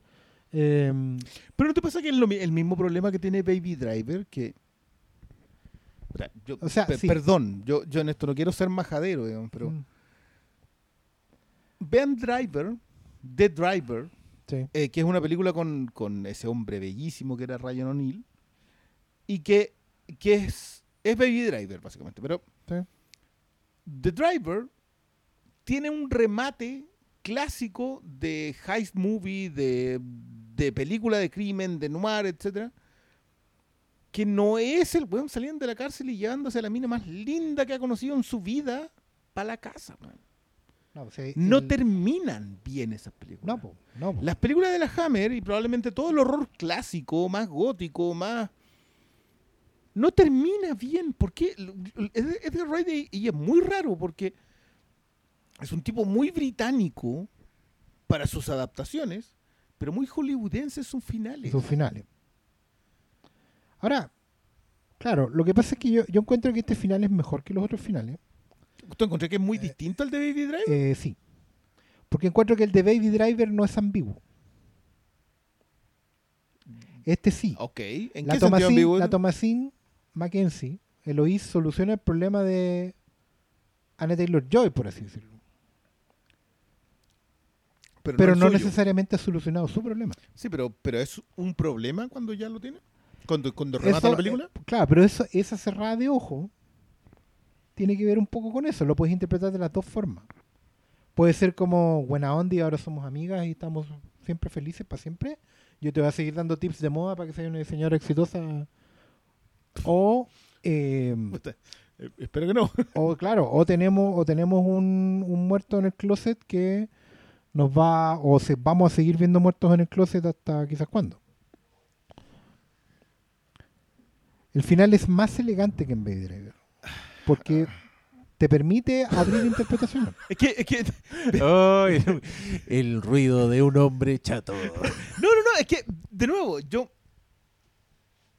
Los 45 minutos que a mí me sobran de Baby Driver, voy a seguir agregándole 5 minutos para mantener la tradición, digo. Tienen justamente que ver con eso, con que siento que, con lo muy bien que aborda el género, porque yo de verdad que creo que lo- le- el abordaje, la aproximación que tiene al género que, que ocupa en Baby Driver es brillante, porque más encima le coloca y, aquí, y quiero volver acá en, en- en parte de la conversación que teníamos antes, que creo que parte del talento de Edgar Wright es colocar, es colocar la música. Y al principio eso parece Sí. pintamono, pero después pasa a ser orgánico y después pasa a ser autoral. Yo siento que lo que hace con la romantización primero, sea, como que te dice, sabes que hemos romantizado mucho esa época, pero igual era peligrosa, es reflexionar sobre la época y a la vez colocarse él a reflexionar sobre la época. Y eso es una mirada de autor que es lo más respetable que puede haber. Yo, yo, yo de verdad que siento que, que quizá uno de los mejores arcos que hay es mirar eso. Eh, pero insistir en el, en el final hollywoodense ah, de que todo se arregla, en Baby Driver a mí me funciona mucho menos que acá, pero creo, que acá es la pifia. Porque todo lo otro antes, yo, yo creo que tú hablaste del concepto de la pesadilla. Yo la subida de la escalera con vidrios, casi como si fuese Soul. Esa cuestión la encontré hermosa. O sea, como que estaba metido ahí y dije, ya sabéis que esta cuestión no está muy bien. Como que yo siento que, eh, que lo que está pasando mientras el otro loco se está desangrando abajo en el suelo, la mina está envenenada y va subiendo. No, no sé si está bien, pero puta que está bonito. O sea, como que las Mm, llamas están sí. hermosas, lo que, la sentada en la cama es una cuestión. Esa weá es esa es una imagen para guardarla. O sea, eso es un One Perfect una- Shot En, en una película con mucho One Perfect con Shot. mucho One Perfect Shot. Sí, puta, no. A mí me gustó mucho el, el final. Creo que eh, en esos momentos también salen la- las otras influencias. Pues sí, ahí también hay, hay mucho de diálogo en, ese, ese desfile de moda final, como ese tipo de personajes con, con ropas chillonas, pero conservando como esa temporalidad. Me gusta el grupo. El grupo de, de compañeras de colegio es muy suspiria, es muy película italiana, incluyendo las mujeres de edad completamente Improbable. errada para el personaje que están haciendo. Pues si estas locas eran, puta, eran como unas treintonas, pero que se comportaban como, como Regina George en la universidad. Y riéndose, ¿cachai? Una wea que pasa así en Suspiria toda la película. Claro. Básicamente, básicamente lo que. y, y- y claro, yo al principio también, es que, y, y esto lo hablo como virtud de la película, en algún minuto yo pensé que esta weá, y, y me da raya porque era buena la weá que, que pensé para donde, pensé que iba a una, a una weá muy buena, la que no fue. Pensé que estaban estableciendo estos personajes odiosos como víctimas. Entonces yo dije, como la oscuridad del pasado No. se va a pasar al presente. Y van a matarla a todas. claro. Claro, y algo va a pasar, como que estas hueonas, o estas hueonas van a ver algo también del pasado, les va a pasar algo a ellas en el pasado, no sé. Eh, no se fue para allá nunca, y como que esa, esa trama se mantuvo bien en paralelo, entonces ese... Y no sé si me gustó tanto el personaje del novio también, no, no, lo, no lo encajé nunca en la historia, salvo como el partner eh, leal que también era, Sí, era, no, sí, era, ese- era- era bueno como en el, en el total y- de la y- weá. pues, y era un era hombre rico tener un hombre. pues, Claro, pero, pero seguía siendo capaz. un niño. Sigue siendo un siendo niño. un niño, y- no y creo- era. Y creo no que la película no sabe. Creo que la película no sabe qué hacer con ese personaje. Sí. No, no, bueno, es que, después, es de que lo, después de que le pase esa weá súper grave, que yo dije, este weón va, se va a suicidar en la cárcel. ¿Cachai? Va, va, va a sufrir una weá así, va a ser una víctima más de, de toda esta violencia que está trayendo esta niña. Eh, el weón aparece el otro día en la escuela como, buena, ¿todo bien? Y yo dije, ya, bueno, no saben qué hacer con este personaje, se le olvida que existe hasta que hasta que tienen que meterlo como amenaza, como distracción, etcétera, etcétera. Esa weá, punto en contra. Pa, descuento. Yo creo que indiscutible. Eh, salvo que nos pongamos así ya más... Puta, le demos aún más crédito y digamos que ese también es un personaje de, de película de terror italiana o de película de alguna de las weas que tanto le gustan a él, ¿cachai? Como el personaje que aparece para que le peguen y lo dejen inconsciente. Yo creo que sí, puede ser. Pero yo creo que igual, yo, yo no sé si en el caso de, de Wright sea gusto. O sea, aplaudo que el- si es así, aplaudo que a alguien le gusten seis géneros tan completamente disímiles entre ellos y pueda abordarlos desde su perspectiva. ¿En una misma película? No, en seis En películas total. distintas. Ah, claro. que siempre esté mostrando Que como siempre- un amor por un distinto género. O sea, bien, que, que bueno, o sea, aplaudo la cinefilia en su más profunda definición. O sea, eso es amor por el cine, alguien que, que- que es capaz de amar todos los géneros hasta llegar hasta esto. Yo felicitaciones, ¿cachai? Aplausos, todos los elogios posibles. No, no sé si no sé si sea así, porque lo que te digo, yo a mí me pasa que, que siento que, y sobre todo en las resoluciones, se me enfría mucho. Siento que es todo muy calculado. Por eso siento... sí. me sí. gusta más cuando no lo es, ¿cachai? Me gusta más en el, en el paso de la, la conversaciones con la abuela del campo a la ciudad, la conversación con el taxista, la fascinación con las luces. Todo eso, todos esos momentos yo digo, ya, acá esto, esto está todo, esto es fresco, lo, lo siento nuevo. Pero cuando ya empezáis a meterte en el género propiamente tal, más allá de la, de la factura, yo cuando a mí, yo mientras la veía yo decía, ok, si acá no hay digitales, esta cuestión es una maravilla. Todo, narrativamente, narrativamente yo siento que hay momentos en donde ella es el espejo y me funciona, y no es el espejo y está mirando y hay una ventana y me funciona mejor. Eso es narrati- narrativamente tienes una justificación. Eh, pero después se trata de meter en el género y ahí es donde me funciona Puta, es que, menos. no, es que yo creo que lo, lo que lo que es un poco testamento de que no la hace perfecta el Edgar Wright es que justamente estemos hablando de las weas por separado.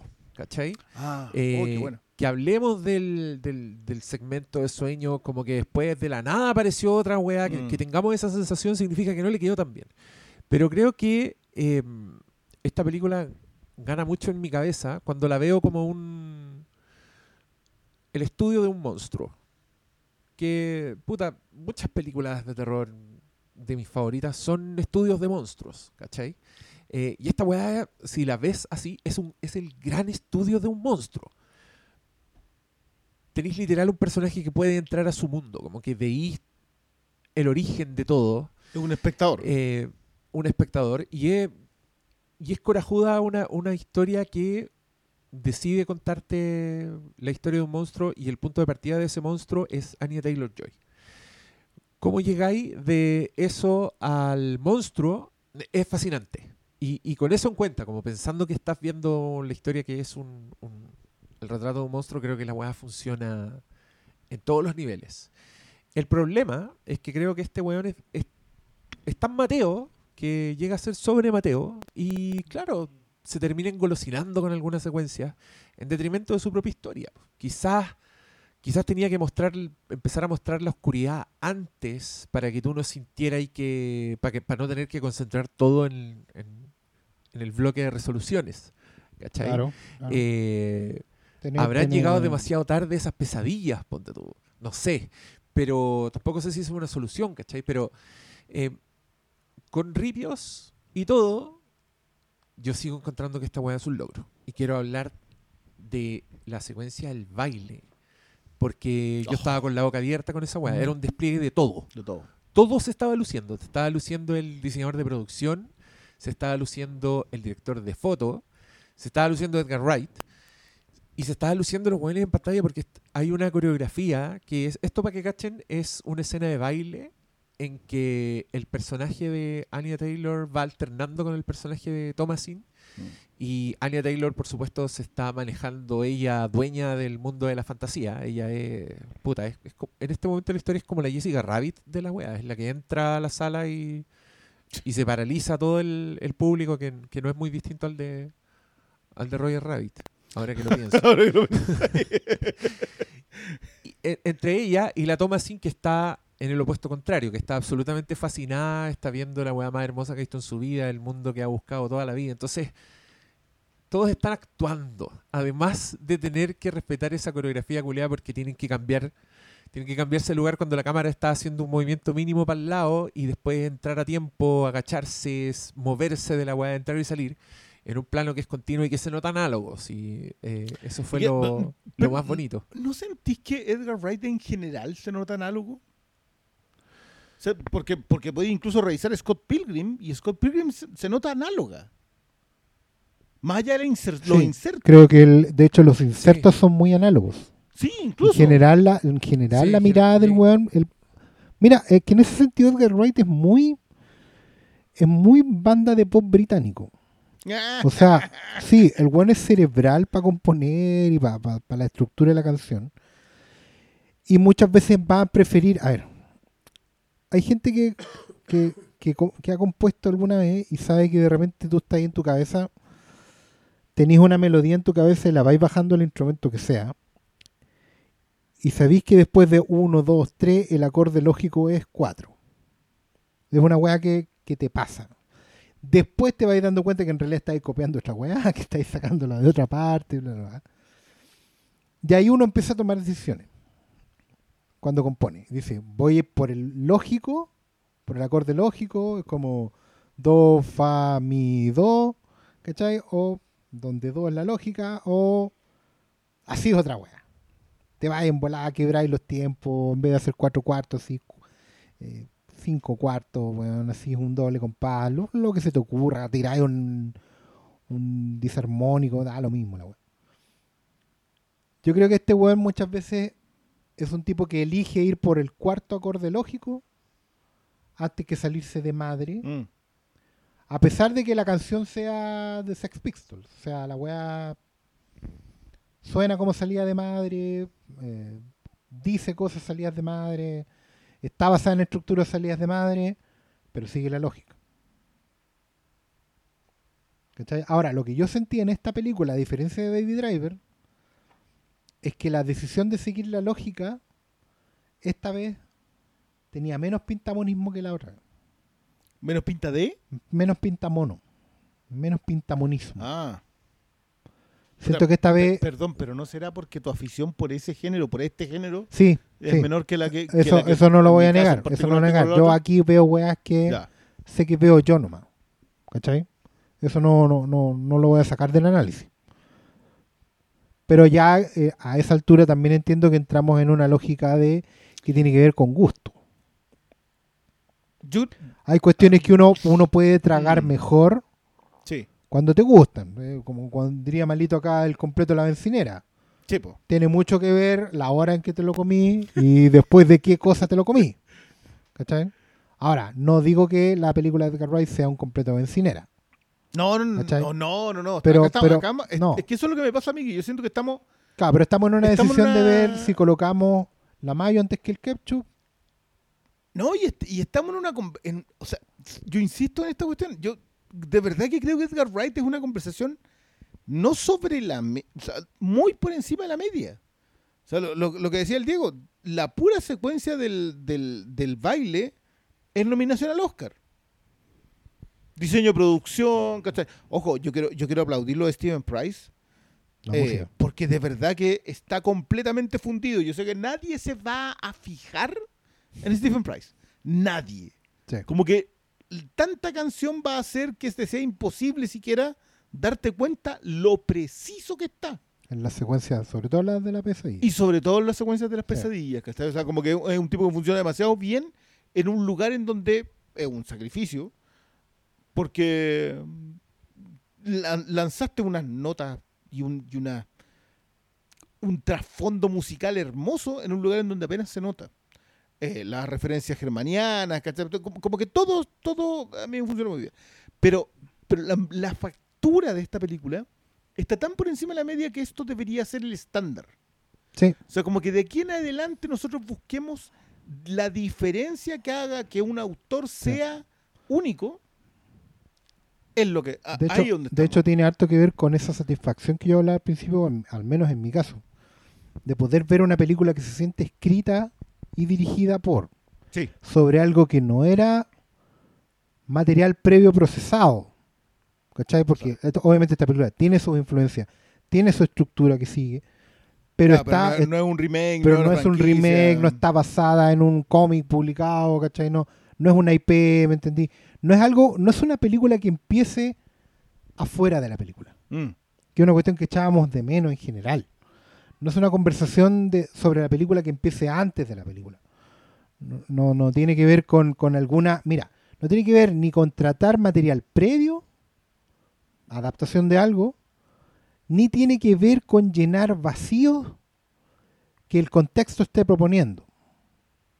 Que es una cuestión que también está empezando a pasar más que nada en las series o en las producciones para streaming, donde se, produ- se hacen producciones que están para llenar nichos de mercado o, o- o vacíos contextuales de la conversación, bla, bla, bla, bla, bla. Hubo mucha película, justamente, hablando de la época del Me Too, justo hasta antes de la pandemia, hubo mucha película a la que se le dio luz verde o se le ajustaron las tuercas para que fuera contingente. ¿Cachai? Por ejemplo, una, vamos a hacer una película de acción, de espionaje, pero todas van a ser minas. O, por ejemplo, eh, vamos a hacer una serie de ta ta ta, pero todo va a ser afroamericano. Y ahí, independiente de los resultados, igual uno entra en una conversación que es previa. ¿Cachai? ¿Sabes qué? ¿Cuál es el mayor gusto de esta película? Que la conversación previa es Edgar Wright. Y si es que. No, no, Porque no, yo, no, nosotros, no, claro. yo, yo creo que yo creo que la conversación, o sea, en, Mm. en- en el- en la gente que le interesa ver esta película, que es la razón por la cual va a durar con suerte dos semanas en cartelera, es la gente que sabe quién es Edgar Wright. Sí, Y eso es ir haciéndose un nombre en la industria. O sea, ya vale, no es Nolan, no es Villeneuve, no. pero porque- igual es alguien con firma. Sí, aunque no sé, igual yo voy a hablar aquí de, de una conversa que también tengo yo solo nomás, pero ha sido agradable poder recomendar esta película sin tener que decir que es de Edgar Wright, porque en realidad, como no tengo bagaje previo, ¿cachai? No es una weá como que, oye, es el de Scott Pilgrim. Yo no voy a recomendar la de Scott Pilgrim porque a mí no me gusta Scott Pilgrim, ¿cachai? Entonces no... Y, y siento que la recomendación ha ido cayendo en, en la medida que la película sola, la propuesta sola de la película, una loquita que, que se encuentra con un fantasma del pasado y, empiezan a... eh, Es suficiente para vender la historia. Sí, que, que- que lo del fantasma del pasado también es cuestionable. Sí, se encuentra con sí. un- una Con situación Claro. del pasado que se le... que- porque Es que yo creo que sí, es un fantasma. Si ah, tú, tú, tú, es tú crees eco, la- en lo Es que que, mira, dice el policía, en hoy- lo que dice Lindsay. Eh, Sí, y es que creo que lo dice la película también. Hoy día, en este podcast que les digo yo que me dio rabia, creo que, creo que ellos leyeron mal el momento. Porque estaban muy enojados con la película, decían que había hecho trampa al mostrarte la muerte de Anya Taylor Joy y después mostrarte de nuevo la escena y lo que pasó fue que ella lo mató a él. En una weá donde, donde te mostraron literal que lo mataba. Pero yo creo que la película está haciendo énfasis en eso. Y creo que lo que hace el personaje de Thomasin Mackenzie, por eso también encuentro todos los pintamonismos justificados que haga la weá que quiera, ella siente las cosas. ¿Cachai? La, la abuela le dice, tú, tú, tú ves más que el resto, tú sientes distinto. Si te ¿cachai? sientes sobre... Lo refuerza diciéndole, si te sientes Entonces, claro, entonces yo creo que lo que siente Thomasin, lo que hace ella, es sentir. No es tanto ir al pasado, ¿cachai? Entonces cuando ella ve que el weón mata a Anya Taylor-Joy, no es que la película esté mintiendo y esté mostrando un flashback falso, ¿cachai? Creo que ella de verdad está sintiendo que ese es el momento en que ese personaje deja de existir, ¿cachai? Cuando finalmente, cuando la buena se vuelve una asesina, es cuando se acaba... De hecho, la es- es película cuando lo dice literal. monstruo, ¿cachai? Porque, porque obviamente la película es un Mateo. Hay un diálogo en la película que dice, sí, probablemente eh, Sandy murió El, el, el Esa diálogo, noche. el diálogo a, es a de la Lindsay. mató Alex. a Sandy Claro, mató a el diálogo de Lindsay, que es a Sandy la mató a Alex, que de alguna manera, es que eh, acá te entra también, son líneas que parecen contradictorias, pero no lo son. Porque claro, la percepción que tiene Lindsay, Terence Stamp, que gusto ver a Terence Stamp, es de que Alexandra mata a, Ale- a Sandy. Porque por- nunca se salió. porque nunca se salió, porque siguió siendo una Sí. prostituta. Pero lo que nosotros vemos en la película es, primero, que Jack mata a Sandy, porque sí es lo que le pasó. O sea, el, la opresión patriarcal del cafiche Mató a la inocencia. es el asesinato de una mujer Exacto. inocente. Entonces, eso es lo que percibe. Yo encuentro que ahí hay una sutileza preciosa. Y me sorprende de gente que analice películas de manera haciendo, haciendo visionados responsables, que llegue a no entender eso. Esa, sí. Porque yo, que no, no siendo un fan, que teniendo otro, otra serie de encontrones con esta película, yo eso lo vi. Y, y peor aún, creo que es muy explícito. Sí, es, es muy explícito. Por eso te lo muestra dos veces. Te, mu- te lo- te muestra Y- una vez, después te da este diálogo y después te lo muestra una segunda vez para que entiendas que ninguna de esas tres percepciones es la real. La real, la profunda, la, de- la auténtica es que Jack mató, la, la primera percepción, Jack mató a Sandy. Alexandra nunca se recuperó. Alexandra se convierte en el monstruo porque la convirtieron en el monstruo. Claro. Y es ella quien ejecuta los crímenes, pero los crímenes en donde las víctimas en realidad no son tan víctimas porque son abusadores. Una muy buena conversación sobre la prostitución, por cierto, en la cual yo le haré el quite olímpico, porque esa es una, es una conversa interna a propósito de si hay el trabajo sexual es trabajo o la prostitución es un ejercicio de opresión Explotación. explotación. O sea, que si es explotación sexual, ahí está. Lo, que- creo que de hecho Wright, es- si es que le queréis dar una cualidad Me Too, es colocar el tema en la, en la mesa. Porque eso sí lo hace. te dice, ya, perfecto, la, la chica quería llegar a ser alguien, alguien fue y la... ¿Pero tú crees que pone un debate esta No, película? ninguno. Pone un punto de vista. O sea, Su- supuestamente los puntos de vista deberían alimentar los debates. te Pero pero bueno- muestra- te muestra una historia de explotación. Yo creo que Es, ni siquiera es que es el punto. Yo creo que lo bueno es que, a diferencia de lo que se habría sido esperable en la época del Me Too, que era poner la denuncia, eh,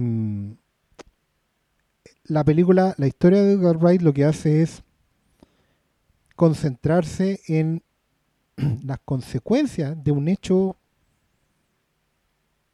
eh, objetivo, por así decirlo. ¿Cachai?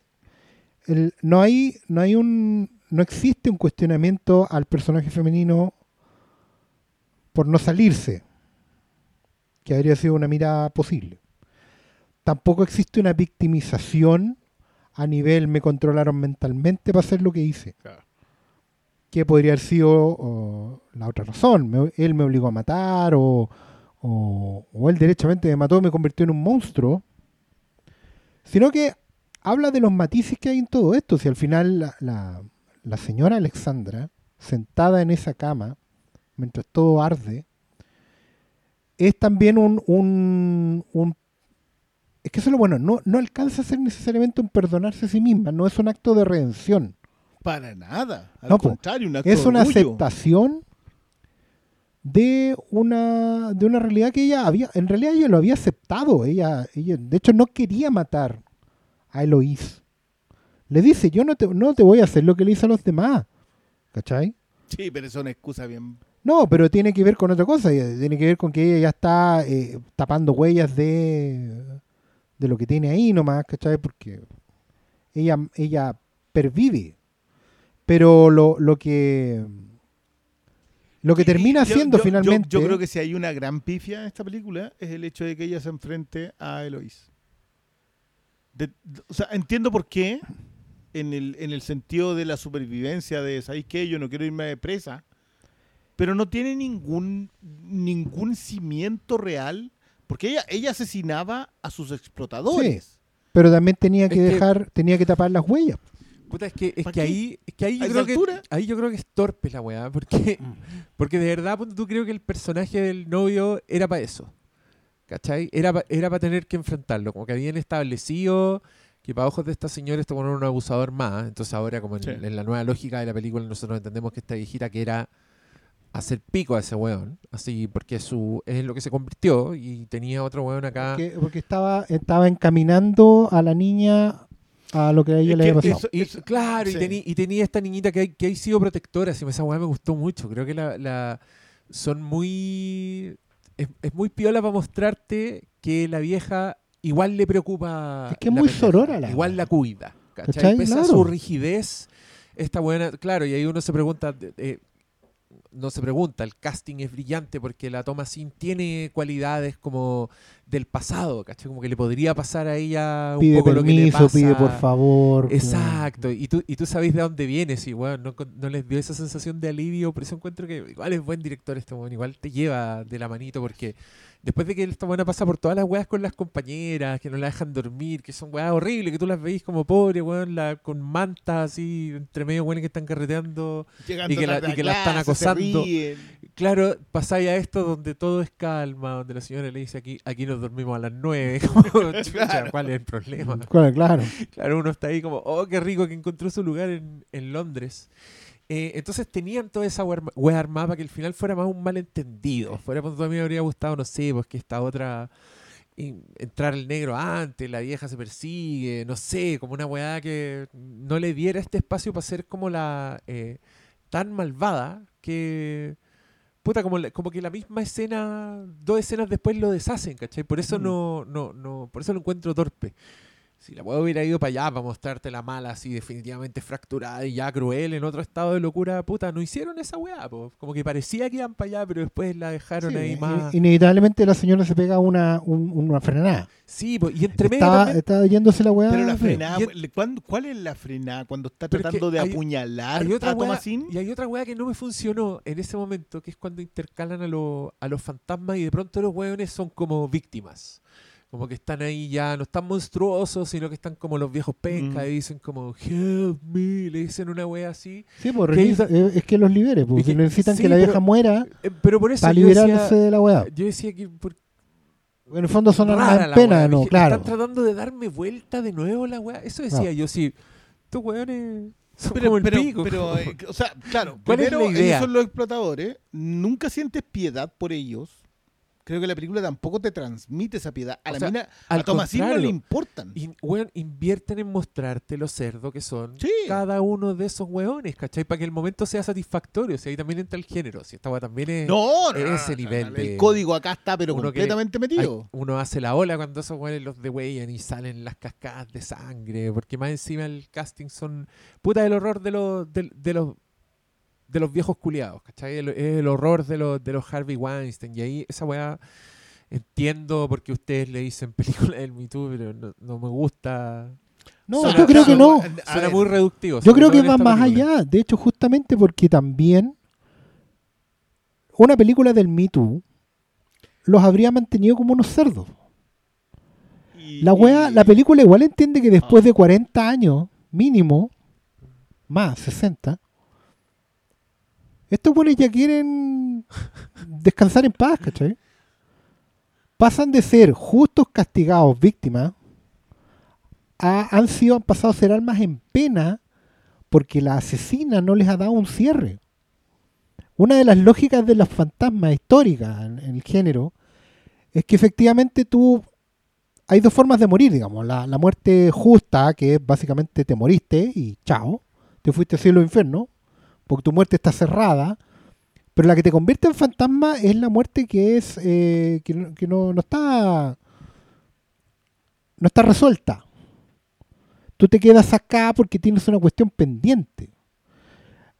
Eso sí reconozco que es medio torpe, en el sentido que no se explica tanto si la- lo- estos espíritus se quedan ahí porque ella, la asesina, lo sigue odiando. Porque son memorias de la weá, ¿cachai? De, de- porque de un- están de un odio. Son memorias de odio, por ejemplo. Memorias de asesinato. Entonces ellos se quedan ahí en torno a... O no están resueltas porque no están sepultos. Están emparedados en la pieza, en el piso de toda la weá. La weá es que esa weá sí, te la reconozco, no está bien resuelta. Pero sí, en la lógica, los buenos no tienen la muerte resuelta. Son almas en pena. Claro. Lo horrendo de ellos es que están sufriendo. Sí, Están pero- sufriendo pero- porque no han terminado sí, de morir. Sí, pero esa weá es abrupta en la película. Sí, pues es abrupta porque nunca se insinuó antes. Ninguno de Y por- los Y otros. porque te los han mostrado como fuerzas malignas. Claro, ¿cachai? ese es el tema. Eso Porque sí, eso siempre sí. son unas fuerzas mal... Ya, me voy a meter aquí. Quiero decir que no quería entrar, pero voy a hacer. Siempre son fuerzas malignas. Son unos explotadores. La cicatriz de la explotación sexual no termina nunca. La cicatriz de la opresión patriarcal no termina. Tanto al hecho de que la ejecutora de los crímenes, una asesina que se echó a veintitantos, cien, bueno, los que los tienen paredados en su propio piso, que, que no ocupa dos pisos de la casa porque hay cadáveres. Ella, con ella sentimos simpatía y ellos no nos importan. A Thomas Mackenzie nunca le importan. Ella va con su amiga porque Me Too. Y ellos no interesan. El opresor patriarcal no importa, no importa cuánto sufra, siempre se va a ir al infierno. Porque incluso te coloca, te lo coloca en neón, el infierno. Ese es el lugar que habitan esos hombres. Bueno, es súper explícito, no es imposible hacerle el kit a esta película como una película de la era Me Too. Es imposible, no quería que llegara aquí, pero puta, Pero ¿y es ¿por qué no quería evidente. llegar aquí? Porque es demasiado evidente. La cuestión es, te, te lo anuncia. Bueno, literal con letras de neón. Te Pero- los coloca pero como entonces- monstruos pero- siempre, pero si es así, Incluso cuando buscan la redención. Espérate, pero si es así, pero si es así, ¿por qué ellos piden ayuda? ¿Y por qué finalmente Por- la Diana funados cuando andan pidiendo y- ayuda. po, pero por qué finalmente la Diana Rigg acepta ayudarlo? ¿Y a- a- ¿En qué los Pero, ayuda la Diana Rigg? Cuando se deja morir, pues Pero si se deja morir, pero eso no implica que ellos dejen de ser los monstruos. No. Se Pero deja ella morir los libera, pero porque ella los libera, po. Pero en la lógica de la película sí. En la po. lógica de la película los libera, po, weón. la película, la heroína de la película Pero no si va no, pero a si ellos. no. Estamos atrapados acá. La por lógica ella, Me Too. No, en la lógica Me Too, la heroína sería la Tomasín. Y es la Pero en la lógica de la película, En la, en la lógica de la película, la heroína es la que perdona a la asesina, porque la asesina está justificada. no, ¿Qué es el no, espejo al final? no, no, no. La ¿qué buena se ¿qué es sienta, el espejo al final? ¿Qué es la el buena, saludo del no, espejo al pero final? la weona necesariamente se sienta en la cama a morir y le dice, ándate. Listo, se va. Y Sí, después a po, quién le ve en dice, el espejo. ándate, dice, saca al otro ¿A weón. quién vete ve en el aquí". espejo? Pero sí. Pero, pero- pero se pero ve esa ella no misma, significa po, nada, po. ¿Cómo no va a Ella significar se el está hecho que yo todavía a soy tú? No significa nada. Por doble, eso, porque po, ella ve, ella anda con su mamá. Sí, no, Ahora ya- tiene ya- una no, más Perdona, que pone al lado. perdona. ¿A quién no ve? Es, no es ¿A bidireccional. quién ve? Anya Taylor-Joy. No, no, no, pero ella ve Espérate, a su ¿cuál mamá. es Pero, espejo? pero hay di dos tú la weá, di tú la weá, ¿qué me preguntáis? No. ¿Qué es lo que queréis decir? Ella ve a su mamá como una presencia. Sí. Pero ¿con quién se identifica ella como un reflejo? Ah, espérate. Esa escena, yo te dije delante, tiene varias lecturas. Sí, Una po. de las lecturas puede ser esa. Yo soy tú, tú eres yo. Me Pero too. también la otra weá es, todo el tiempo vamos a seguir estando acá, Ajá. pero somos distintas. Así como yo no soy mi mamá. pero es que además, es que además no es tan No, literal. yo no soy, pues, mi, sí. ma- yo no soy mi mamá, oye, es porque la presencia es diferente. No, perdón. es alguien que- detrás. No, es No, que pues es si está en el demasiado. espejo, Mira, yo creo que esta película igual hace esfuerzos por decirte que esta niña siente las cosas. Entonces estamos en un campo de, de- de sentimientos que yo creo que no debiera ser tan literal. Eh, la, la weona se ve en el espejo porque está sintiendo lo que está sintiendo ella. Siente el dolor después de las weas, como que grita en la realidad, ¿cachai? La- es una weona que está súper conectada. Entonces, claro, también, también anda con la mamá y yo no sé por qué. ¿Cachai? No sé qué pasó entre ellas, no sé, no sé cuál es la relación, también la ven en superficie reflectante, pero no es ella, pero es por, pero ¿por qué? ¿Cachai? Al final es lo mismo, ve a la Anne Taylor-Joy en superficie reflectante, no se ve ella como Anne Taylor-Joy, la ve como ve a la mamá. No, po, la- no, no, no, no, perdona. La última escena, cuando ella se ve como Anya Taylor Joy y le toca el dedo, como que la saluda, eh, es un gesto hacia el espejo. Es un gesto de reflejo en el espejo. Entonces, ¿por qué en el mismo espejo ve a la mamá también? No, porque en, en el espejo en el que ve la mamá, ella ve a su mamá con presencia.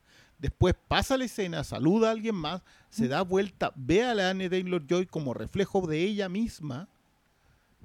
Eh, Pero Ya, pero, ya, pero, ya, pero no, no, no es trampa. Pero- tú, pero la no, viste, no, tú la no. viste antes que yo, la no, yo la vengo. fresca, no, no, está no, perdón. la- sí, sí, sí, sí. Pero, no, no, no, pero, pero perdona, yo, No, yo, pero yo, yo, yo quiero aterrizar esta cuestión. Yo creo que esta película sí juzga a los explotadores y nunca los perdona.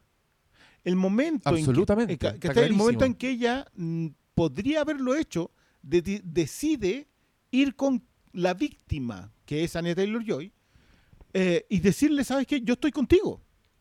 sí, a pues mí sí, es la esto- a mí de las esto- dos. Claro, a mí estos buenos no me interesan. Obvio que no le interesa. ¿Cachai? po. No le interesan y por lo tanto, ese, la, la Diana Riggs, Anne Taylor Joy sentada en la cama, no sé si definirla como un cierre de los otros person de estos otros monstruos.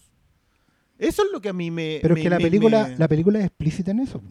La película dice, nosotros vamos a estar aquí hasta que ella se muera, mátala. Ellos le piden a la buena, mátala, que no lo para hace. que nosotros podamos lidiar. Y ella no quiere hacerlo, porque esa hecho- sería la lógica. Entonces la vieja decide morirse. Dice terminar con esta weá.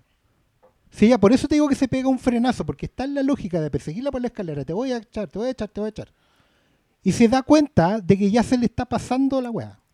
Se está pasando del límite que era lo lógico, que era matar a los weones, a los abusadores. Cuando ella se da cuenta de que en su locura se va a convertir en una asesina a secas, Ajá. la vieja para y dice, sale de acá, llévate a tu cabro, vive. Y ella se sienta a morir, Y, tam- y también es porque... Porque, porque así por- termina con todo, pero libera a los también es- pero hueones. pero hueá. también es porque tuvo a alguien que le escuchó la historia. porque Exacto, porque que ya la- ella entiende, confesó, vio, Pero, Tuvo pero- un cierre. alguien que ella la entiende antes, como que. Porque, No, porque po. para mí la conversación del té no es, no es si me interesa que me entiendas. No, pues en ahí el está- té, ahí está en a la modo altura del té, por eso te digo que se me con frenazo, porque a la Sí, altura po. del té es lo que está viendo es, tú me sapeaste, te tengo que sacar del mapa, te tengo que matar. Por algo, de quién seas. por eso da lo mismo, la weá es mantener la cuestión limpia. Por eso le pasa el veneno. Después aparece el cabro, otro sapo, otro, hay que matarlo. Y cuando vaya El van subiendo por la escalera y llegan arriba y, y hablan, la vieja se da cuenta de que pasó un límite y frena. Y ese límite no, no tiene que ver, porque, de nuevo, tengo la película quizás muy fresca, pero yo estoy seguro de que ella alcanza a ver a los monstruos. La vieja. Claro. Sí, Y a diferencia de cómo los sí porque ellos se veía- cagan de miedo de ella. Sí, po, eh, y a diferencia de cómo los veía, ¿quién los ve como monstruos? La Thomasin Mackenzie. ¿Quién los ve como los hombres a los que ella mató? Sí. Es Sí. Anya Taylor Joy. Por eso, por eso que ella se deje morir, Es Es- porque, es porque, los- porque todo. por primera vez los ve como víctimas. No, yo creo que lo tiene claro. Si en el fondo, eh, a ver, si lo bueno de esta weá es que en el gesto de sentarse y decirle vete, no matarla, no tirarla por la ventana, no hacer la weá de. Después de La haberla apuñalado y envenenado. Sí, pero, eh, pero, ¿sabes qué? Hasta ahí llegamos. Claro, después de apuñalarte y envenenarte llegamos hasta aquí. Pero es que, es que, Ya, pero si, si todos estamos de acuerdo con que no es elegante No. ni fina. pero es la lógica, pues igual es una persona que ha vivido a violencia y tiene un único momento de lucidez que es cuando realmente se siente interpretada. Cuando siente, se siente sorora con alguien más. Cuando lo ratifica en ese diálogo que tienen, cuando ve que la, la pendeja en realidad lo que le interesa son otros temas, no No, yo creo que es cuando ella decide, cuando, cuando Tomasín decide que no le importan los monstruos, que no le importan ellos, independiente de que ellos le estén pidiendo ayuda, claro. sino que le importa ella. Claro, y la quiere sacar a ella. Pero ella sabe que no puede salir de ahí porque esta weá no va a parar nunca. Mientras ella viva. Como ciclo. Claro. Porque de hecho los buenos se convirtieron en alma en pena porque ella los tiene ahí. Y la casa entera, bueno, y ahí está la cuestión del hundimiento de la casa. ¿Cachai? Todo, todo pasa porque ella termine, porque ella se termine de morir. Si ahora queremos decir, eh, si ella murió la noche que la mató eh, Matt Smith, ¿no? no se ha terminado de morir. Y de hecho ninguno de los otros buenos se ha terminado de morir. Todos están ahí en, en una especie de limbo. En esa casa. Sí, sí, es muy... Esa, No, esa sí, es yo- la yo- lógica. yo cuando- cuando leí tu Sí, comentario- yo leí tu comentario esa antes. lógica que bien- Claro, yo, Claro. yo leí tu comentario antes y dije, va. Y después hoy día de la tarde estábamos los dos, eh, Sí. escuchamos a alguien que, que la enfrentaba mucho con el guialo. Y, y, y- y eso a mí me da muy poca confianza. Pero claro, yo llegué y, y es obvio, eh, eh, Wright va a la base. El- El, el- guialo el es casi neón. un- claro, el, el, el guialo es el neón, pero en realidad Sí. el neón es hitchcockiano porque es de vértigo. Sí. Tiene que ver con, la ne- con, con, con el amor. O sea, hay un Después personaje que se pone una peluca rubia para parecerse a otro. Sí, weón. o sea, Esa es la fundación del la funda- oye, pero y que tirémosle flores a esa niña Mackenzie. Sí. Que tiene ojos, o sea, más encima este buen tiene el tino de pintarla como panda, primero en una weá que ya Sí. es, eh, tiene como esas weas icónicas justamente de ese tipo de películas, ¿cachai? Como la, la chica con- de pintura corrida, eh, de ojos gigantes, argento, como la chica, claro, la chica que puede pasar por los por- ojos. La chica que puede pasar por Girl Next Door en un principio, muy candida, muy de campo, que se puede convertir en una femme fatal y termina siendo una gótica. Y, y, sea. y- y- y que también es una muy buena víctima mirona. mm, Que esa Peeping, es un- Peeping Tom. No, pero es que fíjense el énfasis de películas como de gente como estos buenos que estamos nombrando. Pues piensen en el Yalo, en los italianos, sí, seamos generosos. Piensen en Hitchcock, piensen en Brian De Palma. Tan buenos para hacer películas sobre gente que está mirando los horrores. Gente que va puta vestida para matar, una weá que se un ve- Vestida para matar es un referente, pe- pero un referente está como, como en el segundo acto. pero es un gran referente Sí, para una película yo- que no tiene Juan, casi nada de diálogo y que se trata de, de- de una señora que anda mirando un museo, weón, y que eh, alguien la está siguiendo y está ahí 10 minutos así con unos planos de Steadicam siguiendo a una persona vestida con un abrigo blanco. Yo, Y yo- que es una yo- vieja una de las preciosa. cosas que, que más adoro de que Brian De Palma haya vivido para que el Steadicam le permitiera hacer lo que él quería hacer. Sí, tan bueno vamos en la cama. No, pero ese, ese tipo de maravillas están tan, eh, tan bien puestas en esta weá. Y con gente como esta niña Thomasin, que yo también quedé muy impresionado con su actuación. Ah, no, yo- porque ustedes saben, es, es la niña del campo. Bueno, yo a ella la conozco. Vimos Yo-Yo Rabbit. ustedes la vieron en Jojo Rabbit, yo la vi antes en Without Trace y de ahí... Es una serie. No, Without Trace es una película de la Debra Granik, de la directora Ya. Winters Bone, que Ah. de nuevo aplaudir Le gusta dirigir niñitas y sacarla al estrellato. de carrera en ciernes. O sea, no que en cierne o en cierne ya la descubre, pero Winters partir Bone de a ahí, Jennifer Lawrence de y de ahí en adelante surge. Mira, No, Without- si no han visto Without Trace, de verdad es un camión era, de película. era buena la otra. ¿Cuál? ¿Winters Bone? Winter's Bone. Winters. Bone es tremenda, weón. La miráis ahora y ahora Sí, es mejor todavía. Puta, yo la vi en el cine, no la vi más, pero No, buena, ¿en serio? ¿Mm? ¿Y ¿La estrenaron acá esa cuestión? Sí, po. No, yo la vi en. Llegó atrasadita, sí. Creo que cuando llegó ya se sabía que no era Jennifer Lawrence. Capaz que por eso llegó. Puede que haya llegado paralela a Hunger Games. Puede ser. Cuando, no me que, de hecho son o, paralelas. o, o no, puede que sea medio como esos estrenos así que dan como en la sala de sala de arte. Sala de arte. Eh, que curiosamente esta no está ahí. Que ¿Está? debería ir ahí. Oh, no sé. Oye, weón, pero yo fui. Ya, que me voy a poner burgués. Oye, es que tenía, tenía unos descuentos. Y fui a las salas salas con sofá. Puta que son ricas. Pero salas, perdona, ¿de qué? ¿De qué cadena? De qué vos- di, di el sector más o menos. pa. Plaza Egaña. Es que, es que yo fui. Sector Plaza Egaña. Ya, yo fui hoy día a, la Ya. del- al- a, una, a una casa. A- a- y me salió tres lucas. Sí, ¿Cómo una casa? No lo entiendo. El casa Eh, costanera. Ah, ya, perfecto. La casa Pero al lado del río. La casa al lado del río. Otro, otro lugar, Casa Costanera. Oye, pero el Casa Costanera eh, también Bueno, es buenísimo. tres lucas. Ma- sí, ya vale. ¿Ap- Un ¿Aplicaste descuento? Sí. O... Ah, ya. Pero martes a las 4 de la tarde también. pues. Sí, po, pero, pero los de los de Casa Costanera son como un punto intermedio. Son como unas salas que son mejores que las normales, Sí. pero no son tan pulentas como las que tienen sofá. Pero no, yo estoy echadito perfecto. No, que son las rajas y tienen como a poner las patas adelante. Y, y todo son bien. como asientos muy, muy ricos. Me encanta esa sala. Además que esa weá está como en un búnker. Sí, el Entonces celular no, no- funciona No siempre. hay señal de celular. Así que el No, igual, igual hay, de hecho ahora parece que como que colocaron, parece que No, hay una repetición. puta, pero no importa, la- loco, a la hora que yo fui habían weá. tres personas. Lo mismo. Qué rabia. Oye, tengo muy buenos recuerdos en ese cine. Viendo películas. Sí, Ah, pues weón, no, ¿qué? No, No, no, no, no, yo no me quiero meter ahí. No, pues viendo películas. No, yo, yo, yo le pasé muy bien con esta- Bueno, yo fui a ver del Life Pero es que cómo no lo vaya a pasar bien, pues weón, si esta es Bueno, una gran se ve película muy para bien. estar mirando No, no, no, el pero cine, eh, bueno, con la boca yo- abierta. Yo sabéis que de verdad que me cuesta mucho abordar esta película, lo he comentado, pero mientras más la comento, más creo que está bien.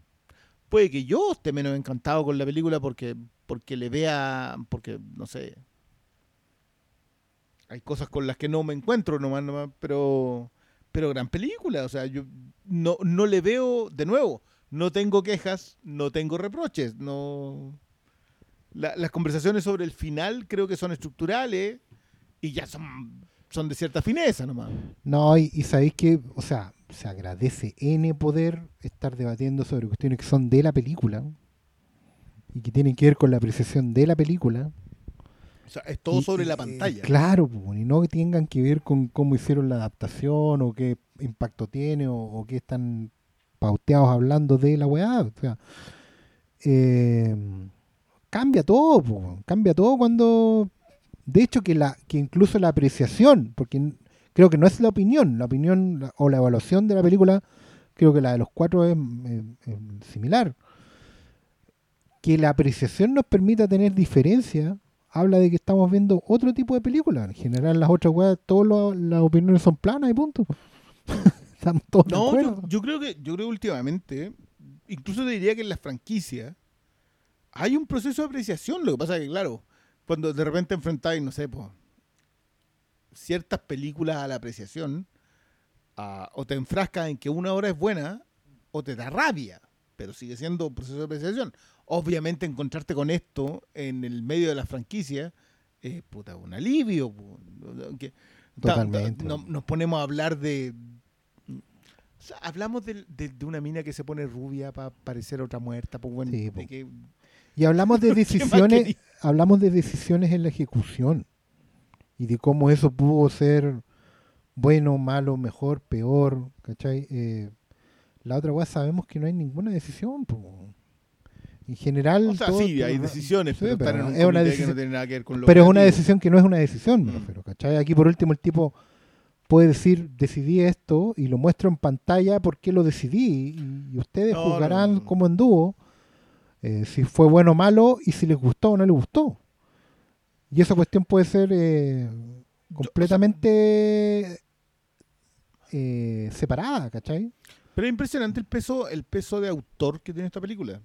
O sea, esta película es desde la entrada, desde lo, lo bueno, lo malo, lo apreciable, lo mm, torpe eh, que pueda tener, es todo Edgar Wright. Todo. Tú acá no, no hay ninguna conversación sobre productoras, No, peso no. de nadie más. fuente original. no, todo es, es Wright, va allá del hecho que él escriba. Eh, pero, aparte de dirigir, digamos. Pero la. Pero me encanta de que el, el concepto de cine de autor esté puesto en este tipo de cine también.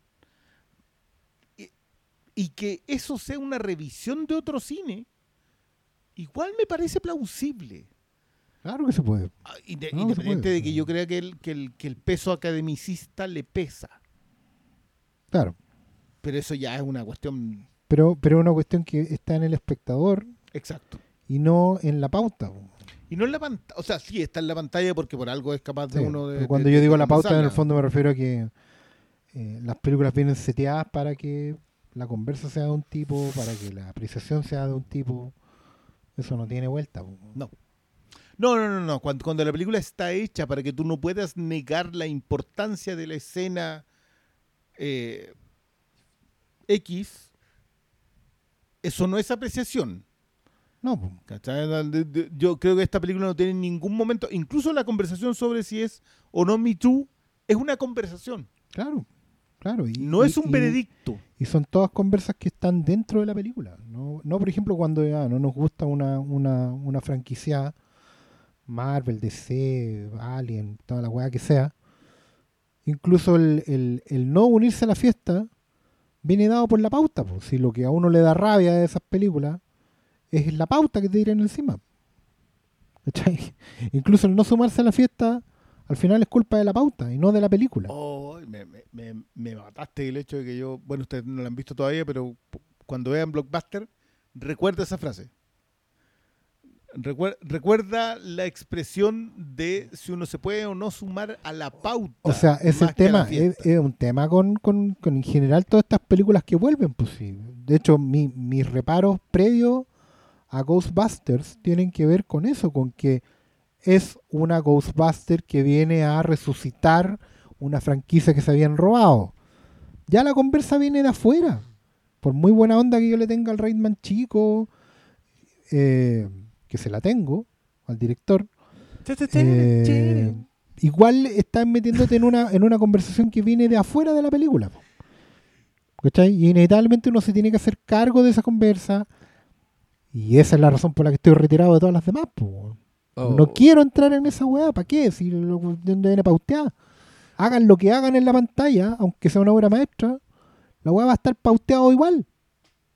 Oye, pero yo quiero decir que el señor Cristian ya tuvo el honor de ver la película Sí, de- de- de- Ghostbusters Afterlife, Sí. que se estrena la próxima semana, ¿no? No se estrenaba el, este jueves. Este jueves. Pasado mañana, sí. Ah, pero O también sea, se ya estrena se la de- estrenó. también se estrena la de Wes. La de También Wes. se, sí, pues también se estrena la prensa francesa, que esa solamente la vio malo. No weón, ¿Por qué? ¿Por qué hace tan piola la weá, el culiado? ¿Qué se cree The Americans? No, no, no. Anda pa' Yo- yo- callado, yo creo- haciendo yo toda creo la que-. Malo asume que todos saben lo que él sabe. No. Porque se sabe. Se sabe, se sabe, se Se sabe. sabe. Como el pico, weón, no cuenta nada, ni una que weá. no es que yo lo sabía, es que se sabe. Entonces a lo mejor asume que todos lo saben. Pero bueno, eh, pero no, No, importa, igual- igual... voy a ir a ver eh, French Dispatch porque hoy día vi el tráiler, yo no había visto No. Ah, no la he visto. nada. Oh, yo me nada. salvé. Y la vi hoy día y fue así como, No, yo, yo vi el no, tráiler, era una película de Wes Anderson. yo vi el tráiler y dije, ya, ven para acá, tráelo para acá, trae sí, tu chalamé para acá, a Trae tu eso, chalame para acá. a trae tu eso- chalamé y tu chucha Ronan para acá, tráelo para acá. a eso vamos, loco. Yo, Loco, yo sí. entro a la película de Wes Anderson, me subo, me arremango, me pongo el elástico, me hago ahí, ah, me Vamos. saco la vena. Tres y golpes lo- con y dos dedos. Vamos, sobredosis. Ya, pero, pero, puta, ¿sabes qué, eh, qué bueno Qué que hayamos, que el contrapunto entre Wes Anderson y, y, mm, Edgar Wright. y Edgar Wright es que Wes Anderson, yo entro a ver una película de Wes Anderson. Que yo sé que no es un género, es el género de Wes Anderson, es como las películas de los Cohen. Con Edgar Wright entro a ver una película de Edgar Wright sobre un género. Y ahí va a entrar otra conversación que Eh, puede eh, que a favor, en distinto, contra, lo que sea, bien ¿cachai? po. pero igual va a estar el- muy bien hecha. Entro a ver el, el, el mix Edgar Wright. Exacto. Claro. Que, que lo aplaudo, Pero obvio. pero es en, en otra, en otra posición. Ahora, sí, pero ¿para qué? ¿Pero para qué le, le- No para qué le tiene tiran nada los de malo. perros- ¿Para qué tiran los perros encima? no tiene nada de malo. Estamos estoy hablando de diciendo que Wes no Anderson. malo, no, pues que bueno, se viene bueno el estreno, ya, pero Pero igual yo no, la- no la he visto. Con Ghostbusters, yo, en mi cabeza, el concepto Ghostbusters está tan asociado a Nueva York que veo esta weá que es como en. Como en Smallville. no, No, eh, sí, como en Smallville. No, no sé. para no pa' de- ser completamente justos, como en Sunnydale. Whatever. Nerd. Por favor. Ya, oye, llevamos calete rato. Terminemos esta weá. Todavía queda un poco partido. Estamos listos. ¿Tienen No, yo- algo más que decir? Palabra No, al cierre. no, No, le- despedirse solamente de los agrade- votantes. Solamente ¿Quién- a todos los que fueron agradecerles porque hayan ido al cine, especialmente porque no hay campaña de medios, no hay funciones en 40 salas, pero me dio gusto saber por lo menos que el, el sábado, domingo pasado están las funciones medias agotadas y que lata también que sea solo para sector oriente, pero hay, hay salas que están dando la pelea y por lo que Oh. caché hay salas que están esperando a que les suelten copias. Ah, Así eso, como pero eso es bueno, pues que haya rotación. Sí, por hay rotación porque parece que no hay más, porque otra Sí. franquicia se llevó todas las salas.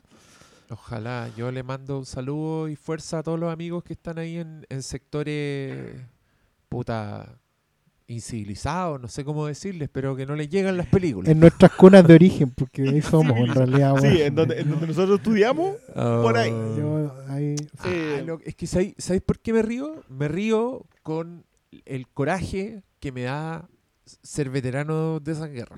Sí. Porque, no sé, yo a todos aquí he lateado con historias, pero bueno, yo me, me demoraba más desplazándome de lo que me demoraba viendo la película en mi casa. que te- que yo para mí, yo lo O voy en a el decir- cine. yo lo voy a decir así, pero abiertamente, yo, un momento yo tenía chucha, 17 años y mm, hacía turnos de noche en mi trabajo. Y como dormía solamente las mañanas, tenía toda la tarde libre y después me iba a la pega. Entonces tenía la tarde libre desde las 2 de la tarde hasta las 8 de la noche. Y ahí me iba al cine. Yo en ese momento vivía en el 30 de Santa Rosa y me iba al centro, a Santiago Centro, y estaba cuatro horas viendo películas. Seis horas viendo películas. O sea, me, me me encerraba en un cine, me veía a las tres del rotativo, sí, ya sé, ya no, ahora no hay rotativo, todo lo que era. Pero igual implicaba que estaba una hora en la micro. O más, no sé. Y hoy día así como, ay, es que no está en mi sector. No me güey. ¿Qué es esa weá? No me güey. loco. Bueno, Mira, yo solo por dar un ejemplo así, esta weá era súper. No era lejos, es verdad, pero era en el centro, yo vivía en Quinta Normal, solo podía entrar a ver la película en una función que ya no existe, que se llamaba Trasnoche. no. La película empezaba a las doce y media de la noche. Salíais de la cagada fácil a las dos de Dos la y media de la mañana, dos mañana. y media. Y yo me acuerdo que donde yo vivía en Quinta Normal no había micro después de cierta hora. Entonces yo sabía que iba a entrar en una película, sabiendo que iba a tener que caminar hora y media o dos horas de vuelta porque no, no había micros nomás. Y no, ¿Y, y no había clandestino? y no, no había clandestino porque era un lugar así, no sé si poco popular o poco poblado de Quinta Normal, pero era medio un triángulo en las Bermudas. Todas las weas que pasaban me dejaban tan en la concha de tu madre que era mejor irse caminando. O sea, tú no vivías cerca de la gruta. al centro. No estáis ni cerca ni de la gruta ni del parque. Puta, pero entre el centro y mi casa sí pasaba por ahí. Ya. ¿Cachai? Eh, era, era- en fin. Igual me da risa porque están haciendo acordar historias de miseria yendo al cine. El- Claro, yo, yo, no- yo era de Maipú, entonces no tuve cine hasta que cumplí 20 años, cuando llegó National Amusements a fundar un cine. Pero lo pusieron en un mall culeado que estaba en medio de la nada en esa época. Entonces, igual desde mi casa yo tenía que tomar una micro que me dejara en Vespucio con pajaritos, que era estamos Nada. hablando del- outlet, del outlet de el outlet mall, pues, cuando recién se abrió. y de ahí había que caminar desde lo que de pajaritos ahora, ¿no? De lo que es, a ver, para que la gente cache, desde la estación del Sol, hoy, en día del metro. que ahora hay que decir de estaciones del Claro, metro. Yo ahora hay que bajar, había que bajarse ahí, que si que tenía la cueva de que el micrero te dejara ahí, porque en realidad ahí no había paradero. Como que la micro podía pasar cagando hasta, hasta la otra estación de metro.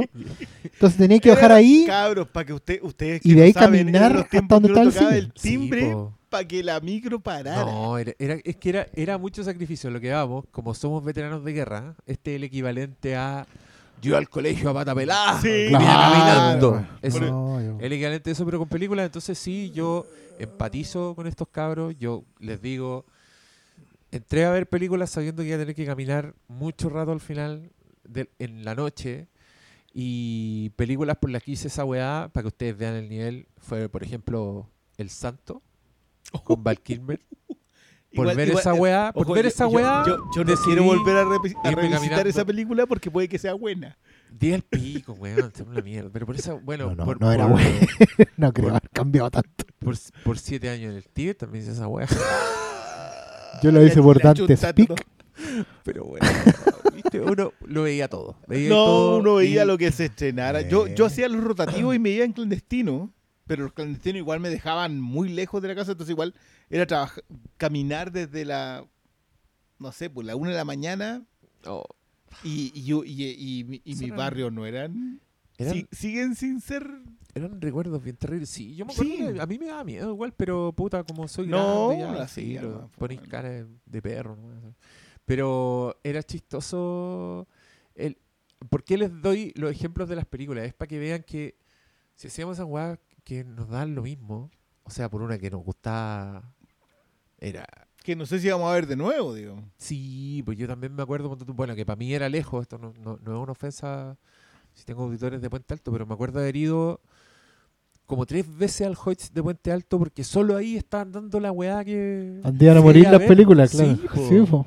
Me acuerdo que hice esa weá por el aura. Oh. En un minuto dije, necesito ver esta película, ¿dónde está? Y el único lugar que está en el, en el Hoyts de Puente Alto Ya Tuve que tomar dos en el cine, pu. y, y, y tomé dos micros para Pero llegar a la claro, fue increíble. Entonces, claro, ahora yo también leo, puta, una lástima que no llegó a los cines de, de mi sector y es como, ya, po, a un esfuerzo, po, weón. Te espera An- Anya. Y O sea, y, y la verdad es que esta película vale el esfuerzo. Si no, no se lo diríamos, sí, pues, completamente. No le estamos diciendo que vayan a O sea, Blockbuster. toda la conversación de esta película es una conversación sobre qué tan buena es, qué tan bueno es la revisión, qué, o sea, esa es, esa es la conversa, no es una conversa sobre, no, no estamos hablando, de- no, no es el último podcast sobre mm, Eternals, ¿cachai? O... No, el de, las, es que- el de las Dult igual estuvo bueno. Qué rico que tú sacaste Eternals a colación porque mucha, mucha gente me hizo notar lo enojado que estaba yo en, en Pero- Eternals en, en redes sociales. Y uno de ellos me preguntó si Last Night in Soho me había curado el mal sabor. Y, loco, ¿cómo te explico? En cinco minutos. En cinco minutos, bálsamo Se- para Se- mis globos se oculares. Puso los buenos beats y ya se había No, era una weá que. Loco, cuando apareció Anya Taylor Joy, yo No, sentí. No, pero dije. ¿Verdad que sale a Taylor Joy en esta película? Pero, Estaba pero- así de pero imbuido perdona, en- ¿alguien que haya visto Eternals no entendió por qué estaba ahí tan enojado? Depende de dónde dejaron de escuchar. Ah. Sí, dejaron de escuchar apenas yo dije que la weá era una basura porque se sintieron ofendidos. ah, qué apestoso. No, pero vi ahí que aparecieron los de siempre a, a huear. Pero, no. No, pero está bien, pues está bien, sí. No, Mira, o sea, es, que, es que con Eternals uno se queda tranquilo porque la weá está ahí en la pantalla. O sea, yo no tengo nada También que... Black Widow, también Capitana Sí, Marvel. pues no tenía también, nada, no hay- Bueno, y, y seguimos para atrás, pero. Como que no hay, no hay ni debate, pues bueno. Entonces, ¿qué, qué hay que hacer cuando, cuando te agarran para el huevo? Filo, po. Te agarran para el huevo, ¿no? Pero, pero loco, Chanchi la habíamos visto hace cuánto? ¿Había sido una semana? ¿Semana y media? Estoy hablando, estoy siendo relativo, había sido como un mes. Pero. Septiembre. septiembre, claro. Pero a Chanchi le tiramos flores. Le tiramos muchas flores, nos encantó Chang-Chi y la gente ahí no pescó. Eh, los fans de Marvel que... En verdad estamos hablando de una persona que siempre nos dice que somos barreros con, Marvel. Eh, me da rabia porque ahí nadie habla de Shang-Chi. ¿Qué pasó? ¿Es porque son chinos? ¿Por qué no reconocen que son racistas?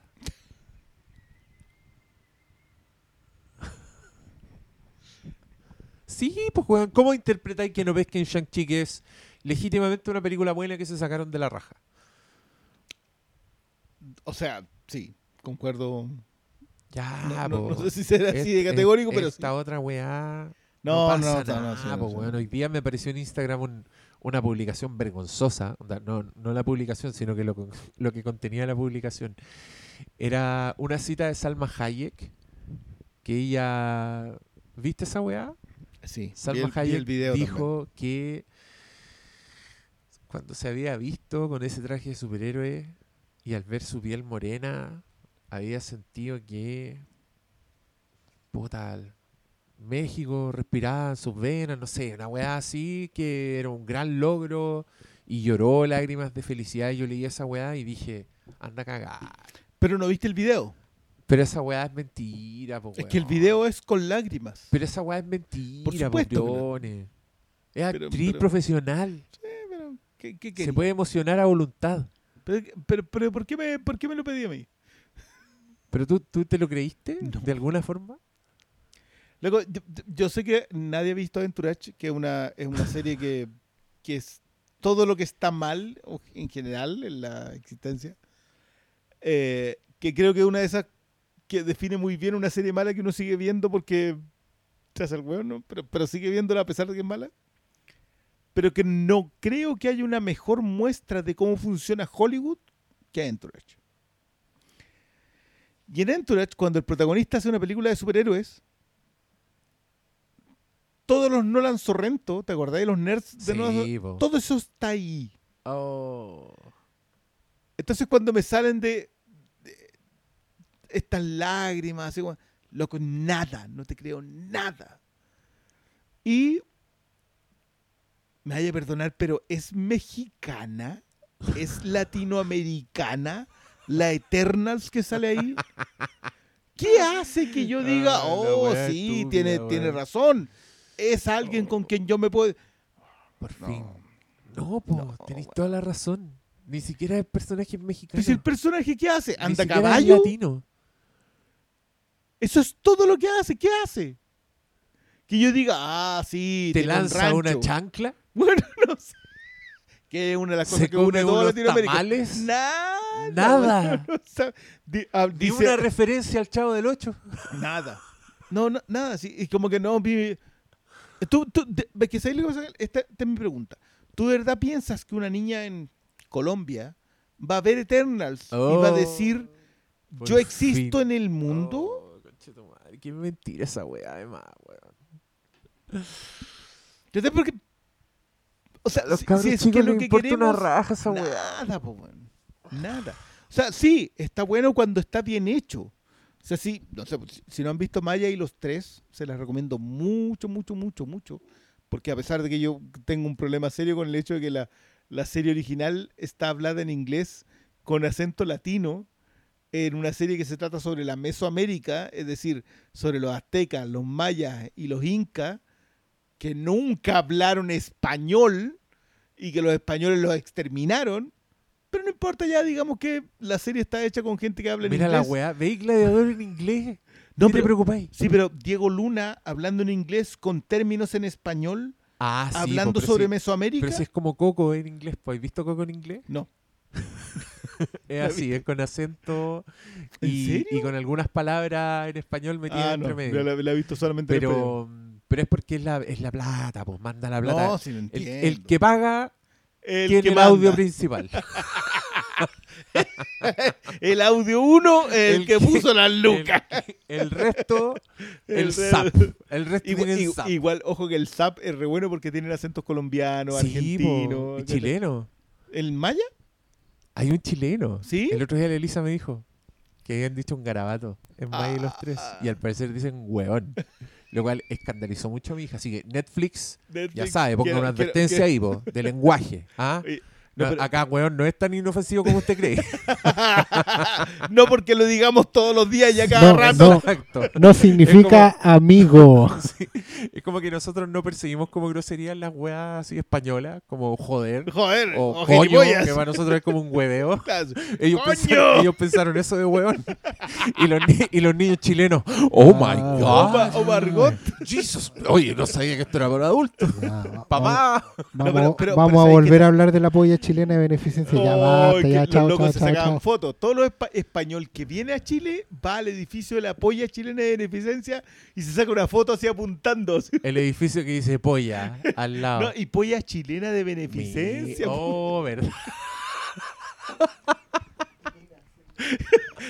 Piénsalo, dale una vuelta, pero- dale una vuelta. Pero ya, si tú estás ahí en Estados Unidos y veí, miráis un edificio para atrás y la weá dice pichula.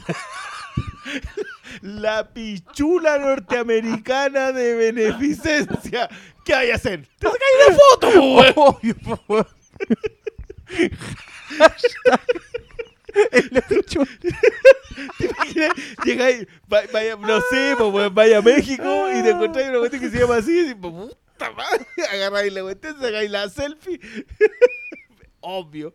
No, yo, yo- amigos españoles, usted que no intentó Un entender esta conversación, oh. un saludo para usted. Lo entendemos de corazón. Ya. Ya, yo también. Adiós. Buenas noches. Buenas noches, chao, chao.